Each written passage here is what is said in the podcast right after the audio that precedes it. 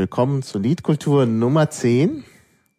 Heute geht es um Äonen, also um Zeitalter. Das ist das griechische Wort für Ewigkeit eigentlich und äh, heißt auch Zeitalter und ist eigentlich ein, sel äh, ein selten gebrauchtes Wort. Also man kann sagen vor Äonen. Außerdem ist ein Fachwort in der prähistorischen Archäologie. Um die soll es gehen. Hier sitzen Jan und Chris. Hallo. Hallo. Hallo. Ja, Jan ist Experte für prähistorische Archäologie, kannte aber das Wort Äonen nicht. Da sieht man, wie selten das ist. Und ähm, ja, und Chris macht die Technik für die Seite ähm, prähistorischearchäologie.de. Also alles mit AE geschrieben, prähistorische Archäologie.de, dazwischen ein Bindestrich. Naja, wir verlinken das natürlich. Und äh, ja, ich kenne äh, Chris und Jan schon länger. Also schon aus der Zeit, bevor ihr euch mit Archäologie beschäftigt habt. ähm, ja, und von daher dachte ich mir, jetzt, wo die beiden sowas machen, da wäre das mal ein gutes Thema für Liedkultur, weil man ja selten was hört über prähistorische Archäologie, oder? Ist das so ein, ist doch eher so ein äh, Nischenthema. Ja, also in den Medien hört man eher weniger darüber. Also wenn, dann sind es immer nur irgendwelche besonderen Neandertaler-Funde oder vielleicht mal eine neue Gesichtsrekonstruktion von einer Moorleiche. Mhm. Oder das, was jetzt vor zwei Monaten, glaube ich, in der Presse war, das war irgendwie ein, eine jungsteinzeitliche Bestattung eines Mannes, der aber in der Position einer Frau gelegen hat. Und da haben dann viele Leute spekuliert, ob das irgendwie vielleicht die älteste schwule Bestattung der Welt sein könnte. Mhm. Zum Leidwesen vieler Archäologen, die das nicht nachvollziehen konnten oder wollten. Mhm. Und das war dann sowas, ist dann sogar in der, in der Bild und in der BZ angekommen. Also schwuler Neandertaler. Nee, nee, kein Neandertaler, die gab's da nicht mehr. Ach so, das war Das war ein später. moderner Mensch, ja. Ah ja. Naja gut, bei den modernen Menschen sind wir sowas ja gewohnt. Mhm. ja. Ähm, ja, doch, das, das klingt eigentlich sehr spannend. Das, das hast du bei der Vorbereitung überhaupt nicht gesagt. Ja, da hätte ich ja sonst stundenlang drüber sprechen wollen. über, über solche interessanten Fragen. Also. Gibt's ja. auch, ja. Mhm. Aber äh, du beschäftigst dich irgendwie beruflich mit prähistorischer Archäologie? Ähm, ja, also ich studiere seit dem Wintersemester 2008, 2009 prähistorische Archäologie an der Freien Universität Berlin. Und so, habe jetzt so lange. Ja, also ich bin jetzt mit dem sechsten Semester fertig, also mit der Vorlesungszeit des sechsten Semesters meine Bachelorarbeit schon abgegeben, die Noten bekommen und jetzt äh, warte ich auf die Zulassung für den Master, damit ich im Winter nahtlos weitermachen kann. Mhm, mhm. Ah ja. Okay. Ah, UUFG heißt Ur- und Frühgeschichte. Hm, mhm, ja. ja. genau. Ja. Das war meine Idee, um äh, die URL ein bisschen kürzer zu machen. Mhm. Ja, Ur- und Frühgeschichte, genau. Ja, uufg.de, ja, das ist ja viel einfacher. Das stimmt. Ja, und äh, Chris, was machst du so im normalen Leben? äh, ich studiere ähm, Film- und Fernsehregie, ähm, okay. was nichts mit Archäologie zu tun hat. Ähm, ja. Genau. Das, äh, aber du bist so ein bisschen auch der Computer-Nerd und machst da die ähm, ja, das liegt daran, dass ich mal vier Semester Informatik studiert habe und ähm, eigentlich auch aus der Informatik so bisschen komme. Mhm. Und ja. Also eher aus der heimischen Informatik und nicht aus der universitären Genau, nicht aus der Mathe-Informatik, genau. sondern aus der heimischen Informatik. Aus der Nerd-Ecke, genau. Mhm. Ja gut, das ist natürlich auch eine gute Grundlage für sowas. Ähm, ja, und äh, also wenn du das natürlich studierst, Chris, dann äh, fragt man sich, warum du dann gleich so einen Blog machst. Ähm, Normalerweise denkt man doch, äh, Chris, äh, Jan, äh, Jan so. studiert das, Entschuldigung. Ah, kriegt die beiden immer durcheinander, das war schon wieder so. Wir sind auch so ähnlich, ja, da, ein Foto überhaupt machen. Nicht, überhaupt nicht. Ja, wir müssen ein Foto veröffentlichen, aber ihr seid überhaupt nicht ähnlich, also unterschiedlicher geht's gar nicht. Oh, also Jan ist so äh, blass und blond, also sieht mehr so aus wie so ein Nerd und ähm, ne, obwohl er ist sehr schlank. Ähm, und Chris äh, hat Hautfarbe, ist eher dunkel und äh, auch vom Körperumfang eher nerdig, obwohl er gar nicht so dick ist. Ja, nee. Danke. Nerdischen fünf Kilo zu viel. Genau, genau. Ja, aber wir wollten ja, äh, wir wollten ja auf die prähistorische Archäologie äh, kommen. Also wie gesagt, äh, ähm, also du studierst das jetzt, machst gerade deinen Bachelor und hast hier jetzt so einen so einen Webauftritt, also ist ja ein richtige, richtiges Portal mit Blog und allem drum und dran. Ähm, wie kommst du dazu, das äh, zu machen? Also normalerweise denkt man doch, dass man mindestens ein Studium abgeschlossen hat, bevor man so einen Webauftritt macht. Ja, kann man so sehen, aber als ich das Studium angefangen habe, habe ich dann, weil der Bachelor ja ziemlich verschult ist, natürlich mal angefangen, während der Vorlesung alles mitzuschreiben, was so erzählt wurde und dann auch im Nachhinein noch so ein bisschen was nachzulesen, um dann ein bisschen besser vorbereitet zu sein auf die Klausuren. Mhm. Und da kam dann irgendwie so nach einem Monat die Idee, oh, ich habe jetzt schon so viele Notizen, wie mhm. ich das mhm. noch besser aufarbeiten könnte, dass dann ich ein bisschen besser lernen kann und andere auch noch was davon haben, weil man selber lernt ja am besten, wenn man anderen Leuten etwas referiert. Ja, das stimmt. Weil man das dann auch fünfmal durchdenken muss und dann auch immer wieder selber kritischer ist man möchte ja nichts Falsches erzählen. Ja. Und ähm, da kam dann irgendwann die Idee, dann aus den Notizen vielleicht so ein kleines Buch für mich zu machen, das dann irgendwie meinen Geschwistern oder so geben kann. Mhm. Also es gibt, gibt, da so ein, so ein, äh, ein Buch, das heißt ähm, Eine kurze Weltgeschichte für junge Leser. So ein mhm. Geschichtsbuch, was ich jetzt, als ich kleiner war, gelesen habe und ganz toll fand. Und da äh, ist es halt so wie ein großer Bruder, der einem das alles erklärt und einen nicht für blöd verkauft. Und ähm, darauf basierend äh, dachten wir dann, naja, machen wir das mit der prähistorischen Archäologie. Ja, das war dann eher so ein Zufall. Da bin ich nämlich an einem Tag mit einem Kommilitonen zur U-Bahn gelaufen und der hat dann erzählt, ja, ich habe mir prähistorische Archäologie.de registriert. Und ich dachte, was, die Domain ist noch frei? Mhm. Und er hatte das mit den Umlauten gemacht und die anderen ohne Umlaute waren alle noch frei, beziehungsweise mit mhm. Umlaut und ohne Bindestrich war auch noch frei, glaube ich.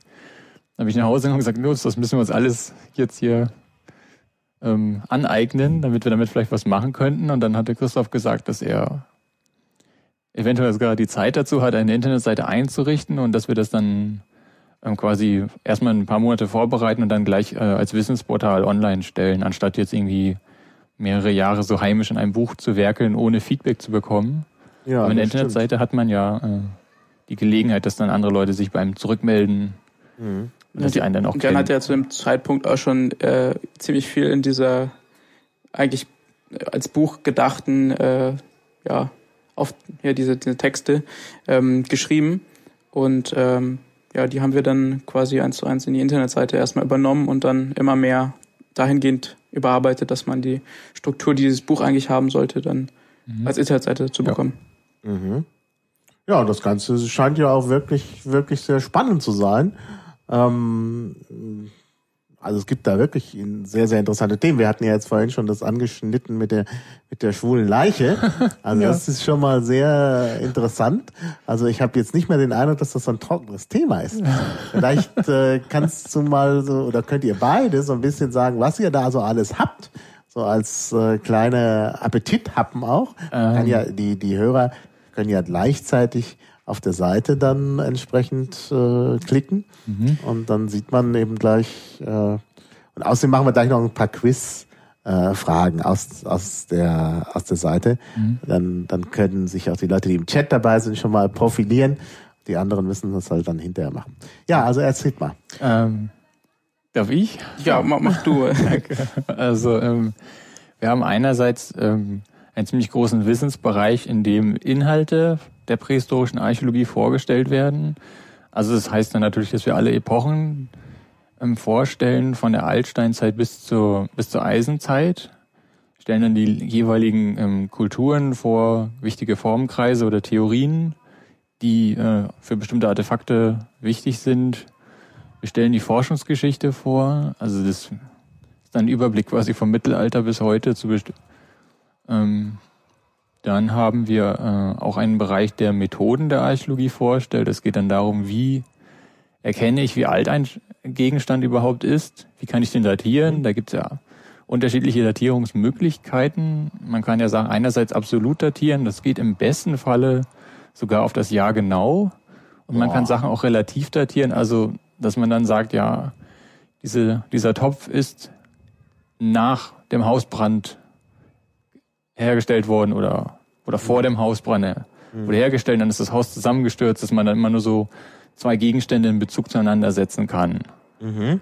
Das sind so Sachen und äh, ja, Christoph, was wolltest du dann? Also wir haben, ähm, ich gehe mal von Anfang an durch. Also wenn man oben die äh, unsere unsere Tabs hat, da geht's dann mit dem Home-Bereich los, wo man eine kleine Übersicht hat von unserem, ja sozusagen die neuesten Blog-Einträge, was im Forum gerade geschrieben worden ist, die letzten Buchbesprechungen, Schnelleinstieg und äh, zweite Stelle kommt unser Blog, wo wir vier Rubriken haben. Blog, wo Jan äh, meistens so ja, verschiedenste Dinge schreibt über ähm, ja, was wir gerade auf der Seite verändert haben, über Museumsrezensionen, äh, äh, allgemeine Meinung zu irgendwelchen Dingen. Ähm, dann gibt es Tachi, das ist eine Suchmaschine, die wir experimentell gestartet haben ähm, und äh, im Prinzip um so ein ja, um quasi einzelne Seiten, die wir finden, dort einzupflegen und dann hat man die Möglichkeit dort ähm, ja also äh, nochmal unabhängig suchen zu können. Ja, es ist als rein archäologische Suchmaschine gedacht, die dann ähm, auch nur den Inhalt von archäologischen Webseiten durchsuchen sollte.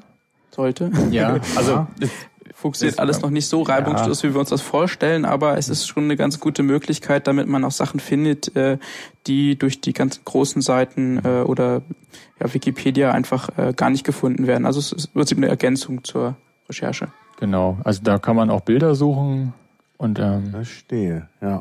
Also, und, und das äh, da, da, da nutzt ihr dann aber auch Google, oder? oder? Ähm, also wenn ich selber arbeite, benutze ich auch Google. Nein, ja. ich meine jetzt bei dieser Suchmaschine. Oder macht Ach, nee, das ähm, unabhängig von Google? Das ist von der Software her so, dass wir da die Links direkt eintragen manuell, ah, die durchsucht verstehe. werden sollen. Ah, verstehe. Oder von denen es ausgehen soll, die mhm. Suche. Mhm. Und dann kann man noch einstellen, wie tief das gehen soll. Mhm. Also es dann, ob es dann die Links auf diesen Webseiten auch noch mit anguckt. Mhm. Da haben wir dann mal teilweise ein bisschen rumprobiert und dann gesagt, ja, du sollen drei Stufen tiefer gehen. Das ist mhm. ja schon ziemlich viel. Und da kann, ist man dann teilweise auch schon ungewollt auf irgendwelche schlüpfrigen Seiten gestoßen. Das heißt, irgendwelche archäologischen Fachseiten haben mehr oder weniger dann auch ja. auf gewisse Inhalte verlinkt, die man ja, eigentlich klar. nicht nichts mehr mit Archäologie zu tun haben.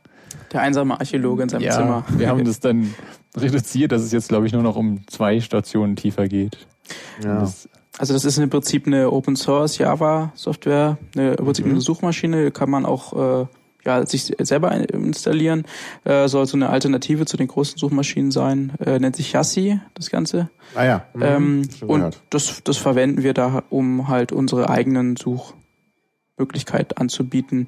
Äh, pflegen es momentan halt nicht ganz so intensiv, weil ja, weil Zeit immer noch so ein Faktor ist. Ja, ja. wir sind ja, wir machen das auch ähm, größtenteils wirklich nur zu zweit. Also Christoph macht die ganzen technischen Aspekte und die Inhalte kommen alle von mir. Also ich habe jetzt mittlerweile auch einen Kommiliton, der mir bei der Eisenzeit ein bisschen hilft, mir da Texte vorbereitet und da, ähm, ja, aber abgesehen davon ist das meiste eigentlich von mir.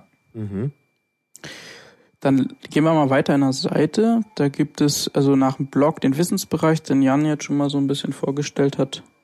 Äh, da gibt es den Menüpunkt Studium, wo es so um studienspezifische Fragen geht. Also welche Institute gibt es zum Beispiel, wo findet man die? Gibt es auch eine schöne Karte, wo man sehen kann, wie die verteilt sind, äh, archäologische Organisationen und mhm. ja, man kann dann auch sehen, wo ähm, Institute in England sind, in Deutschland, Österreich, in der Schweiz und in Polen, also wo mhm. man da Archäologie studieren kann. Mhm. Das haben wir eingetragen, hat ein bisschen gedauert und dann, ähm, ja, wir stellen dann auch noch kurz vor, was, ähm, was es für Berufe gibt, wenn man mit dem Studium mal fertig ist. Also dass man dann ungefähr so weiß, in welchen Richtungen man dann arbeiten kann, weil es ist ja bei Archäologie nicht ganz so einfach, dass man danach dann einen Job bekommt. Ja, klar. Das wäre auch noch so eine Frage, was man damit macht. Dieses Yassi habe ich irgendwie, äh, ah, das ist natürlich mit Y, yet another, genau, yet another. Ich hab's, naja, ich hab's begriffen. Da gibt halt recht häufig Updates zu. Manchmal führt das dann dazu, dass die Suchmaschine gar nicht mehr funktioniert oder sich aufhängt und dann setzt man sie wieder zurück und dann findet man dann wieder ganz wenig. Aber das, das entwickelt sich in der letzten Zeit eigentlich ganz gut und mhm. funktioniert so auch ganz gut. Also man kann da vor allem auch die, ähm, die, also ganz gut einstellen, welche Seiten wie gefunden werden sollen, was wichtig ist, zum Beispiel der Seitentitel oder bestimmte Keywords, die im Text drin sind. Und darüber kann man ganz gut steuern, was dann letztendlich oben erscheinen soll und was nicht. Mhm. Verstehe. Ja, das ist natürlich eine, eine, eine schöne Sache. So, dieses Yassi habe ich immer noch nicht gefunden. Yet ja, another Search glaube ich. Engine. Äh, wie, wie, schreibt man denn Yassi genau? Y-A-C. Y. Ah. Y-A-C. Y. Okay. Alles klar. Ja, ich krieg's so langsam auch hin. Äh, ja. Was haben wir hier? Achso, du hattest vorhin von der, von der Datierung gesprochen. Da hat hier noch jemand im Chat die Frage gestellt, wie genau läuft denn die Datierung gerade im Prähistor, im, in prähistorischen Bereichen? Ähm, Macht man das denn? Erklär mal kurz, so für Laien. Oh je. Ähm, nachlesen muss. Ja, also es gibt einerseits die bereits erwähnte relative Datierung. Das läuft dann darüber ab, dass man einen Kontext haben muss über Funde. Also es geht nicht, dass ich jetzt in ein Museum gehe und dann einen Gegenstand angucke, der da einfach in einer Vitrine sitzt. Das ist dann schwer, den zu datieren, wenn es vorher, wenn es vorher noch kein Chronologiesystem gibt, wo man das dann einhängen könnte. Mhm. Wenn man das im Feld ja. macht, dann ist es am besten, also jetzt beispielsweise, man, man findet eine Grube, man macht dann ein Profil von dieser Grube, man schneidet sie quasi zur Hälfte an und dann sieht man im besten Falle Schichten. Und wenn ich dann einen Gegenstand ganz unten in dieser Grube habe, dann weiß ich, dass der auf jeden Fall älter sein müsste als der Gegenstand, der ganz oben liegt. Naja, klar. Das ist dann so ähm, diese relative Beziehung. Dann gibt es noch naturwissenschaftliche Methoden, zum Beispiel die ähm, Radiokarbondatierung. Das funktioniert ähm, mit organischen Stoffen. Das heißt, wenn ich einen Knochen finde, dann kann ich davon eine Probe nehmen. Das sind dann ich glaube 40 Milligramm oder so, mhm. die ich dann mhm. brauche von dem Knochen und da ähm, das kann man an Labore schicken und die datieren einen das dann. Da kommen dann ähm, unkalibrierte Werte erstmal raus, die dann noch ähm, mit einer anderen Methode quasi dann nochmal kalibriert werden müssen. Also es kommt dann sowas raus wie 3000 C14 Jahre plus minus 120. Mhm. Und dann gibt's Programme, mit denen man das dann nochmal kalibrieren kann, weil die ähm, ja, das ist so, kann man auch eine eigene Vorlesung drüber machen über C14-Datierung. Mhm. Dann gibt's auch noch andere Sachen. Es gibt dann äh, Lumin Lumineszenzdatierung und äh, äh, ja, man kann auch noch Kettendatierung machen, also zum Beispiel, dass man eine Mhm. Ja, ich möchte es jetzt eigentlich jetzt nicht zu weit aus. Ja, ja, nee, klar. Jetzt, also, Was, also du sagst, man kann das bis zum Jahr genau hinkriegen? Ja, das geht mit zum Beispiel mit Dendrochronologie. Das heißt, wenn Aha. ich brauche einerseits ein, ein Stück Holz, wo noch mindestens hm, ich glaube 20 oder 40 Jahrringe vorhanden sein müssen, die man erkennen kann, erkennen können sollte.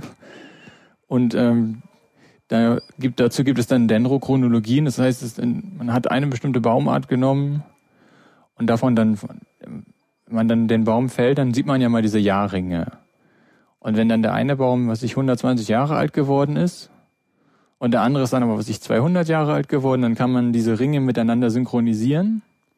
Und wenn man dann immer mehr Bäume findet, dann kann man das, ähm, ich glaube mittlerweile geht das sogar bis um bis 11.000 vor Christus zurück, diese Dendrochronologie. Das heißt, mhm. da kann man ja ganz genau auf das Jahr erkennen, ähm, woher ein bestimmtes Holzstück stammt wenn man das finden. Also wenn ich jetzt ein Holzstück finde, dann weiß ich, okay, dann bestimme ich erstmal die Art und dann gucke ich mir eine Dendrochronologie an und schaue ganz genau, wo ich mir das einhängen kann, dieses Stück Holz. Also wo, in welchen Zeitabschnitt passt das? Dann kann man das, dann kann man ungefähr das Felldatum des Baumes erkennen. Mhm. Also das Problem ist natürlich, ist, man kann ja einen Baum fällen und den dann erstmal zehn Jahre liegen lassen, bevor man ihn dann in ein Haus verbaut. Ja, aber ob das, das wirklich so, immer so gemacht wird? Das ist natürlich die Frage, man muss es Sag, berücksichtigen. Ich meine, in prähistorischer Zeit. Das ja, ja. ist doch untypisch, dass die Leute erstmal einen Baum fällen und sich da zehn Jahre draufsetzen. Naja, aber es kann ja auch sein, dass, Beispiel, dass man ein ja. Haus baut und dann Hölzer benutzt, die schon mal in einem anderen Haus benutzt. Ja, genau. Das kann natürlich passieren, ja. Da muss man, das ist dann natürlich wichtig ist, wenn man jetzt ein Haus findet, dass man dann ähm, möglichst viele Holz, äh, Holzproben nimmt oder Hol Holzproben bestimmen kann, damit man dann Unterschiede sehen kann. Weil es kann ja sein, dass man dann gerade das älteste Holzstück gefunden hat und das Haus ist eigentlich viel, viel jünger. Mhm. Da gibt es schon das Problem. Und dann zusätzliches Problem ist, dass äh, Hölzer sowieso eine, ein organisches Material sind, das sich nicht immer gut erhält. Mhm. Also wenn ich jetzt einen Baum, wenn jetzt vor 5000 Jahren ein Baum gefällt wurde und der dann, selbst wenn er unter die Erde gekommen ist, ist er bis heute zerfallen. Mhm. Das ist dann wichtig, dass die in einem bestimmten Milieu eingelagert werden, also zum Beispiel unter Wasser. Mhm. Unter Abschluss von, von Sauerstoff und vom Zerfall geschützt. Das hält sich länger, viel, viel länger. Also so gibt es dann zum Beispiel bei den, bei den Seen in der Schweiz oder so, dass dann, da kann man zumindest die, die Pfosten noch erkennen, die für Pfahlbauten verwendet wurden vor. Genau, da ist doch mal irgendwas gefunden worden, ne? Latin ist doch irgendwie ja, in der Schweiz. Das ist, ja, das ist da auch, ja. Das ist ah, aber was, das ist wieder was Eisenzeitliches, ein eisenzeitlicher Fundplatz. Oh Gott, das wird ja, ja. richtig kompliziert. Hm, ja. Schon, das ist das Nerd-Thema. Aber ja, sag, sag. Ja, also es gibt dann auch noch ähm, ähm, ja, ähm, neolithische Fundplätze, wo dann eben Pfahlbauten errichtet wurden. Neolithisch ist Neusteinzeit, ne? Genau, ja, Jungsteinzeit. Also sind quasi die, ähm, in Anführungsstrichen, die ersten Bauern Europas quasi, die sich, ähm, die hier sesshaft geworden sind, Häuser errichtet haben, haben Tiere domestiziert, Pflanzen domestiziert, Keramik hergestellt und Landwirtschaft betrieben. Mhm. Ja. Also dann nicht mehr unbedingt Jäger und Sammler. Also die haben natürlich auch noch gejagt und ein bisschen gesammelt, aber das dann hinzukommen dann eben noch diese anderen Aspekte, die ich gerade genannt habe. Die haben eben auch ähm, Siedlungen errichtet, die dann direkt in unmittelbarer Nähe von einem See waren und dann zumindest teilweise während eines Jahres dann auch ähm, da war dann auch das Wasser dann vor der Haustür quasi und deswegen waren dann die Fußböden von diesen Häusern immer ein bisschen über dem Wasserspiegel. Mhm. Und ähm, wenn jetzt diese Häuser dann irgendwann aufgelassen wurden oder wenn dann ist auch häufig vorgekommen, dass dann so eine Siedlung mal abgebrannt ist, obwohl sie direkt am Wasser gewohnt haben, mhm. ähm, ja, dann ist natürlich das übergeblieben, was unter dem Wasser war. Das sind dann eben nur die Pfosten, die, die Trägerpfosten der Häuser. Mhm. Die stecken da heute noch im, im Schlamm und unter Wasser drin. Und äh, ja, wenn man die dann findet, dann kann man die sehr gut benutzen, um ein Haus zu datieren. Dann kann man auch erkennen, wie sich eine Siedlung entwickelt hat, wann ein Haus abgebrannt ist. Und dann kann man dann eben so ein dynamisches Siedlungsbild erkennen. Weil wenn man jetzt unter Wasser geht, dann sieht man tausende von Pfosten. Man weiß nicht, welche davon gleichzeitig sind. Mhm. Da geht es dann auch die, darum, die Struktur herauszukennen, äh, herauszusehen, also welche Pfosten gehören überhaupt zu einem Haus mhm. und wie sieht so ein Haus dann überhaupt aus. Also sind dann Fragen über Fragen und das ist so ein bisschen Detektivarbeit, ne? Ja, auf jeden Fall. Genau. Ja. Ja, gut. Ähm, machen wir den Seitenrundgang. Machen wir den Seitenrundgang mal weiter. Das war nur, weil das jemand gefragt hat und ist ja auch ganz gut, mal so ein bisschen was äh, aufzulockern. Mhm. Ja. Dann, äh, ja genau, also nach dem Studium gibt's Bereich Interaktiv. Das ist im Prinzip der Bereich, der auch dann spannend wird, wenn man bei uns registriert ist.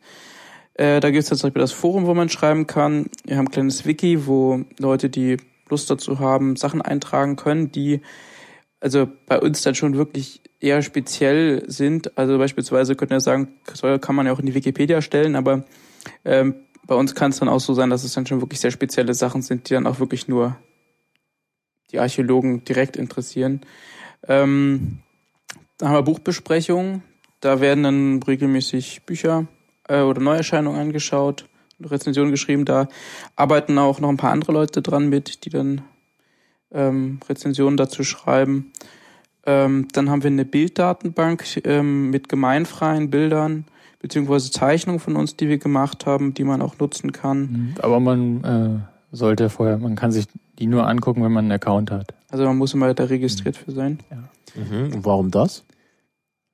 Äh, das ist der Grund einfach, dass man nicht äh, sich dort registriert und äh, nicht unregistriert einfach mal alle Bilder abgrast. So, Ach so. dass das nicht, also um da einfach so einen kleinen Riegel vorzuschieben. Außerdem melden sich dann die Leute bei uns an. Also ist ein Anreiz dazu. Ja, wie viele angemeldete Nutzer habt ihr denn? Mittlerweile über 150. Also 150 bis 200. Ja, also oh, ist noch nicht so viel, aber ja, dafür, dass wir, ich mein, wir haben schon, ich habe mal ab und zu mal auch die Namen gegoogelt, die vollständig angegeben waren. Da waren dann auch einige Doktoranden und Professoren dabei? Naja, also wenn es das in meinem Fach gäbe, ich meine, da gibt's ja auch ein paar Sachen, da bin ich natürlich auch sofort registriert, ist ja klar. Ne? Ja, dann nach der Bilddatenbank kommt so eigentlich auch eine sehr spannende Sache für die Zuhörer, eigentlich unser Quiz. Da kann man mitmachen, so mhm. gibt Bilderquizze.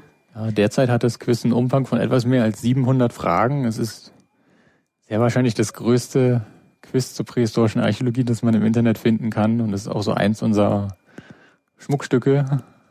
Und wenn man ah, sich im Prinzip die Seite komplett durchgelesen hat, kann man auch alle Fragen beantworten. Also ja. das ist. Also da wird nichts gefragt, was ich auch nicht geschrieben habe.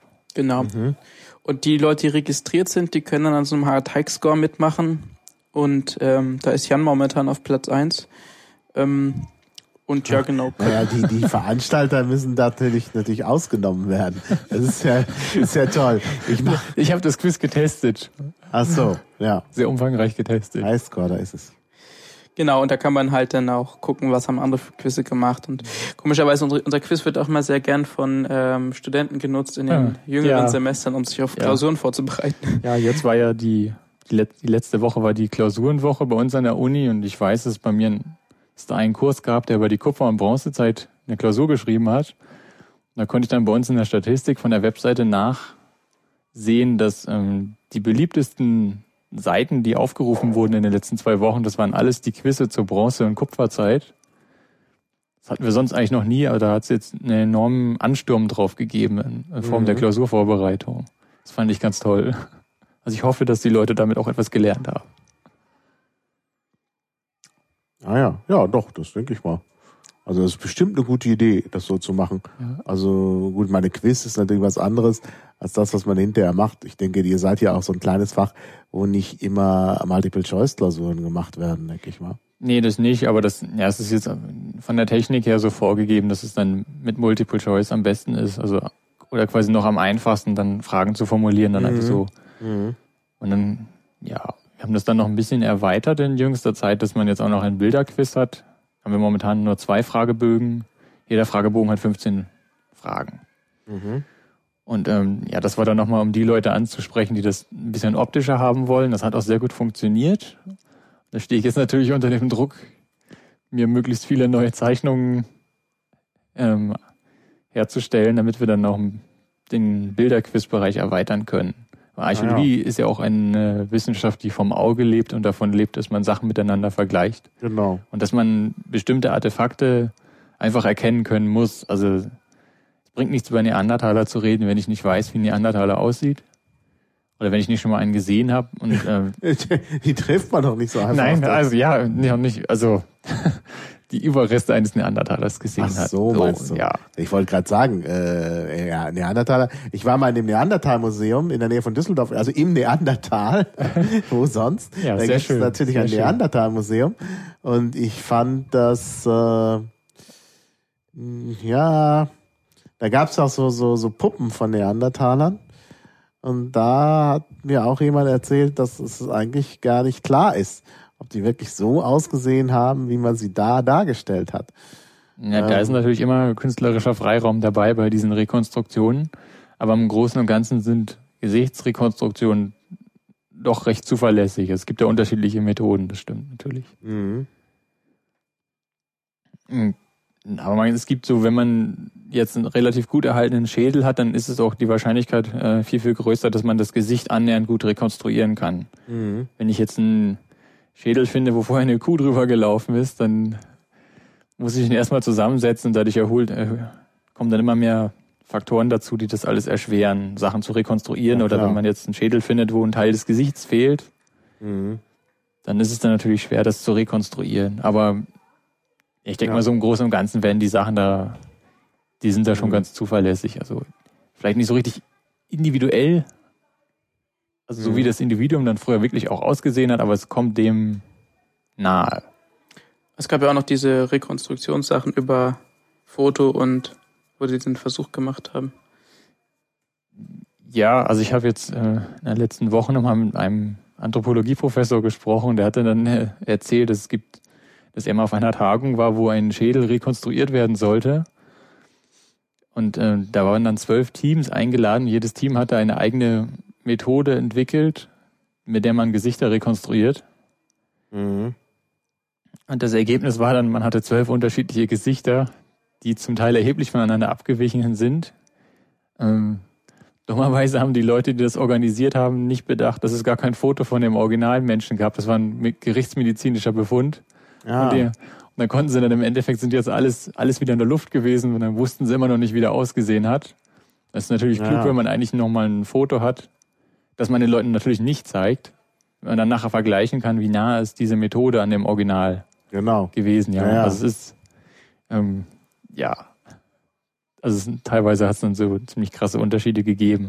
Aber gerade im Museum ähm, kann man über diese Unterschiede dann eigentlich hinwegsehen, weil das für Laien und auch für Archäologen eigentlich eine ziemlich schöne Sache, dass man der Vergangenheit sehr, sehr nahe kommt. Es Mhm. wird dann nicht mehr auf Knochen und Steine reduziert, sondern eben, dass man sieht, ähm, das waren auch Menschen und die haben in einer bestimmten Umwelt gelebt und agiert und äh, die hatten auch soziale Probleme, so wie wir. Und Mhm. Ja, sicher, klar. Meine, das denke ich mir mal, dass die auch so waren wie wir. ja, ähm, also auf das Quiz können wir dann gleich nochmal kommen. Dann, dann, dann, dann äh, können wir da auch mal äh, die Hörer befragen. Ähm, aber vielleicht erstmal noch äh, den Rundgang zu Ende. Ja, viel kommt ja auch nicht mehr. Das ist im Prinzip noch die Suche, kann man unsere Seite relativ komfortabel durchsuchen. Das ist auch mit dem Yassi. Nee, das ist Also, eine, das ist eine CMS-eigene Funktion, die relativ gut funktioniert. Ähm, genau, und das Yassi, das verwenden wir so als, das ist jetzt eine komplett externe laufende Funktion, die jetzt mit der eigentlichen Seite nur so am Rande zu tun hat, also halt, weil wir die betreiben. Ansonsten gibt es da Mhm. eigentlich keine Verknüpfungspunkte, Mhm. außer dass wir da auch verlinken und so weiter. Ja, ja. die Literatur ist nicht mehr online, ne? Diese Datenbank. Die. Literatur. Ja, wir hatten auch mal eine Dat Literaturdatenbank, in der man dann hatten wir Bücher eingetragen und die mit bestimmten Schlagwörtern versehen. Mhm. Das sollte dann den Leuten beim Literatursuchen etwas helfen. Literatur gibt's unter Wissen. Ja, gibt's da diese Literaturliste? Ist die dann noch da? Weil die hat dann zwischendurch. Freie Literatur? Nee, die Nee. Oder die, äh, nee, ich glaube, die habe ich äh, entfernt. Also das war eine ziemlich, ein Ja. ziemlich sehr verbuggtes Modul und ähm, da es Mhm. eigentlich nur Probleme gemacht hat, haben wir das dann ähm, Mhm. erstmal eingestampft und haben das jetzt so auf unsere To-Do-Liste gesetzt, Mhm. weil wir wollen in Zukunft da auch ähm, versuchen, diese ganzen Bücher ähm, in so eine etwas größere Datenbank wieder einzutragen, dass man da auch Sachen eintragen kann, nachtragen kann. Ja, das wäre gut, wenn man die dann gleich exportieren kann mit ähm, am besten im BibTeX-Format, dann ist irgendwie alles gelöst. Mhm. Ja, dann sind wir eigentlich auch sogar schon beim, beim bei der Umsetzung, wo ich gerade von Bib- BibTeX spreche. Äh, Chris, das ist, glaube ich, deine große, Mein- dein mein Lieblingsthema Thema. bei der Seite. Umsetzung, Content Management System. Leg mal los. Ich werde inzwischen hier noch was organisieren. Also wir verwenden ähm, so gut wie nur Open Source Software. Das ist einmal Typo 3, was unser CMS ist. Das äh, hängt einfach damit zusammen, dass ich viel mit Typo 3 bisher gearbeitet habe und ähm, am Anfang gesagt habe, gut, Jan, trag deine Inhalte alle ein, mach die Struktur und drumherum bauen wir dann das ähm, ja, Layout, die ganzen Funktionen ein. Und so ist es dann immer größer geworden und ähm, glaube, wir haben jetzt so 300, 400 Seiten. Also es ist schon sehr groß geworden und genau, dann ähm, wir verwenden für Karten beispielsweise OpenStreetMaps. Also wir Mhm. wollen immer versuchen, so die ganzen Open Source Varianten zu verwenden. Ja, das ist ja sowieso am besten. Also ich meine, Genau, deswegen gibt's auch kein Google Analytics und Ah. ähm, also wir, wir haben auf solche ähm, Schnüffelsachen hauptsächlich versucht zu, ähm, zu verzichten. Ja, ist auch gut. Also Schnüffel-Software brauchen wir nicht. Und wir haben auch dieses ähm, Zertifikat gekauft, damit Leute Ja. sicher. Genau, da gibt's noch die Möglichkeit bei HTTPS sich äh, einzuloggen, wenn man halt registriert ist, dass das auch nicht alles. Es sind also so eigentlich Spielereien, aber wir finden das eigentlich ganz wichtig, dass da zumindest Ah, ein vielleicht bisschen. ist das das Problem. Ich wollte mich nämlich gerade einloggen. Ich Mhm. meine nämlich, dass ich da mal einen Account gehabt habe. Und äh, das geht gerade nicht. Und ich fand das nicht in meinem Passwortmanager. Aber es könnte sein, dass ich doch, ich bin auf der HTTPS-Seite. Aber vielleicht gab es die damals noch nicht. Die gab's damals noch nicht. Also das haben wir auch noch nicht so das lange. könnte das erklären. Genau. Ja, ansonsten verwenden wir eigentlich fast das Standard Typo 3 so wie es ist. Es gibt natürlich für, für Kleinigkeiten mal so ein paar Modülchen, so zum Beispiel, dass man durch die Seite durchsurfen kann und Begriffe, die man jetzt nicht kennt, die ähm, sind auch in so einer kleinen Datenbank drin und da kann man da mit dem äh, raufklicken und sieht dann quasi ist das diese- Glossar oder was? Ein ist Glossar ist das genau. Das? Mhm. Ähm, mal überlegen, was haben wir denn noch? Äh, an speziellen Modulen. Ja, dann halt das Forum, das ist das MMM-Forum von, ich weiß gar nicht, wer das programmiert hat. Ähm, das Quiz wird von, ähm, jetzt hoffe ich, sage ich den Namen Richtung, richtig, Kurt Gusbeck die Quizpalme, quizpalme.de, der programmiert dieses Quiz. Mhm. Und wir haben in den letzten Jahren viel Kontakt mit ihm gehabt und äh, so das ja. herangetragen, was wir für wichtig erachten für das Quiz. Und er hat das eigentlich fast alles, was wir vorgeschlagen haben, eingebaut. Und ähm, ja, somit ist dann dieses Quiz auch in seiner Fülle an Funktionen. Ja, wir haben ihn da viel gequält mit unseren Sonderwünschen. Also so das Quiz, wie es das jetzt gibt, das ist wahrscheinlich alles, wo wir ihn da immer wieder gefragt haben, ob er dann noch was einfügen kann, ob dann noch Sachen verbessern kann und so. Also ja, ansonsten versuchen wir XHTML-konform zu sein, soweit es natürlich immer geht mit so einem CMS, was ja immer ihre eigenen Sachen, Eigenheiten hat. Und ähm, genau, ich weiß gar nicht, was ich noch sagen soll zur, zur Seite allgemein. Das sieht eigentlich ziemlich gut aus, also für Typo 3, also naja. Ja, verwunderlich. Ich kann mich gerade nicht einloggen. Irgendwie stimmen meine Passwörter nicht. Hm. Du kannst dir dein Passwort zurücksetzen. Das mache ich jetzt gleich mal. Wo mache ich das? Äh, unter. Kennwort vergessen, genau. Genau. Na genau, muss ich mal schauen. Kann man ja gleich mal gucken, ob das auch wieder funktioniert. Ich mal Funktioniert das nicht? Na, manchmal hat das Ding so seine Eigenheiten und dann funktioniert es plötzlich nicht. Aber ich gehe mal von aus, dass es das jetzt eigentlich funktionieren müsste. Ja, ich weiß allerdings nicht mehr, welche E-Mail-Adresse ich, aber hier steht ja Benutzername. Das schauen wir mal. Musst du noch deinen Benutzernamen wissen? Ja, den weiß ich. Das ist es nicht so schwer. Aha, dann scheint es zu funktionieren. Also ich sehe, sehr gut. Ja, ähm, aber kommen wir noch wieder zu inhaltlichen Fragen und nicht zu, Moment, ich muss mal gerade in den Chat gucken. Na, da, ist, kam. da kam nix. Ne? Ähm, dann, äh, ja, also, äh, was ist die Zielgruppe? Haben wir ja schon so ein bisschen gehört. Studenten, Jan? Ja. Und? Nur Studenten? oder? Nein, also es, ähm, Studenten und Leute, die, ja, die sich als Laien bezeichnen oder bezeichnet werden, bezeichnen möchten. Mhm also man, man muss eigentlich überhaupt keine Ahnung haben von Archäologie, um auf die Seite zu gehen. Aber wir wollen das alles erklären. Wir wollen eigentlich die Leute, wir wollen das den Leuten näher bringen, auch wenn sie davon überhaupt keine, muss man gar, gar keine Grundlagen haben. Ähm, das bringen wir euch dann alles bei, mhm. sozusagen. Also, also man braucht nur ein Interesse an prähistorischer Archäologie. Genau, man braucht einfach nur Interesse an Archäologie zu haben. Ähm, Oder an schönen Webseiten. Ja, also wenn man einfach nur mal wissen möchte, was macht prähistorische Archäologie, wie arbeiten die oder ähm, was ist das Wichtige an der Jungsteinzeit oder was äh, zeichnet ein Neandertaler aus, mhm. so ganz alltägliche Fragen, dann kann man einfach bei uns vorbeischauen und dann wird man informiert, hoffentlich zu vollständigen Zufriedenheit. Also wir probieren die Inhalte schon so aufzubauen, dass es immer eine Einleitungsseite gibt, wo sozusagen für, für die Leute, die noch nie was drüber gehört haben, ein bisschen was steht, um, um mal reinzukommen, worum geht's jetzt überhaupt. Ähm, und dann gibt's auf den unteren Seiten dann immer noch mehr Details. und dann wird's eigentlich quasi, naja, komplexer nicht, aber da kommen dann sozusagen die ganzen Details raus. Die ja, also wir versuchen ziemlich komplexe Themen ähm, möglichst einfach und verständlich rüberzubringen. Das ist natürlich dann für die Leute, die sich in diesen Themen sehr gut auskennen, dann manchmal ein bisschen problematisch. Die kommen dann an und sagen, ja, du hast das und das Detail vielleicht vergessen. Sag ich, ja, das ist ja nicht unbedingt die Zielgruppe, dass man das jetzt, also mhm. dass ich jetzt irgendwelchen Professoren oder Doktoranden etwas erklären möchte, mhm. sondern vielmehr den äh, Leuten, die gerade mit dem Studium angefangen haben oder die, die sich auf ein Studium vorbereiten wollen. Ja. Oder privat. Ja, ja. Also wir haben gestern Abend ein sehr, sehr gutes Feedback von einem von einem Laien bekommen, der hat dann geschrieben, dass er sich irgendwie, er hat durch Zufall die Webseite gefunden, hat dann über drei Stunden darauf gelesen. Also lange mhm. habe ich da selber noch nie ausgehalten. Naja gut, aber also, da, da ist ja nun viel zu klicken und zu lesen. Ja, da guckst natürlich. du dir das Forum an und so. Ja. Da bist du dann schon äh, drei Stunden gut beschäftigt. Ja, also das ähm, ja, scheint bei manchen Leuten, also dass wir die Leute doch ganz gut erreichen. Ja. Da waren wir dann sehr glücklich, als wir das gelesen haben. Ja. Hat dann auch noch eine Anmerkung gemacht, was man eventuell verbessern könnte und so, und da freuen wir uns dann immer. Mhm.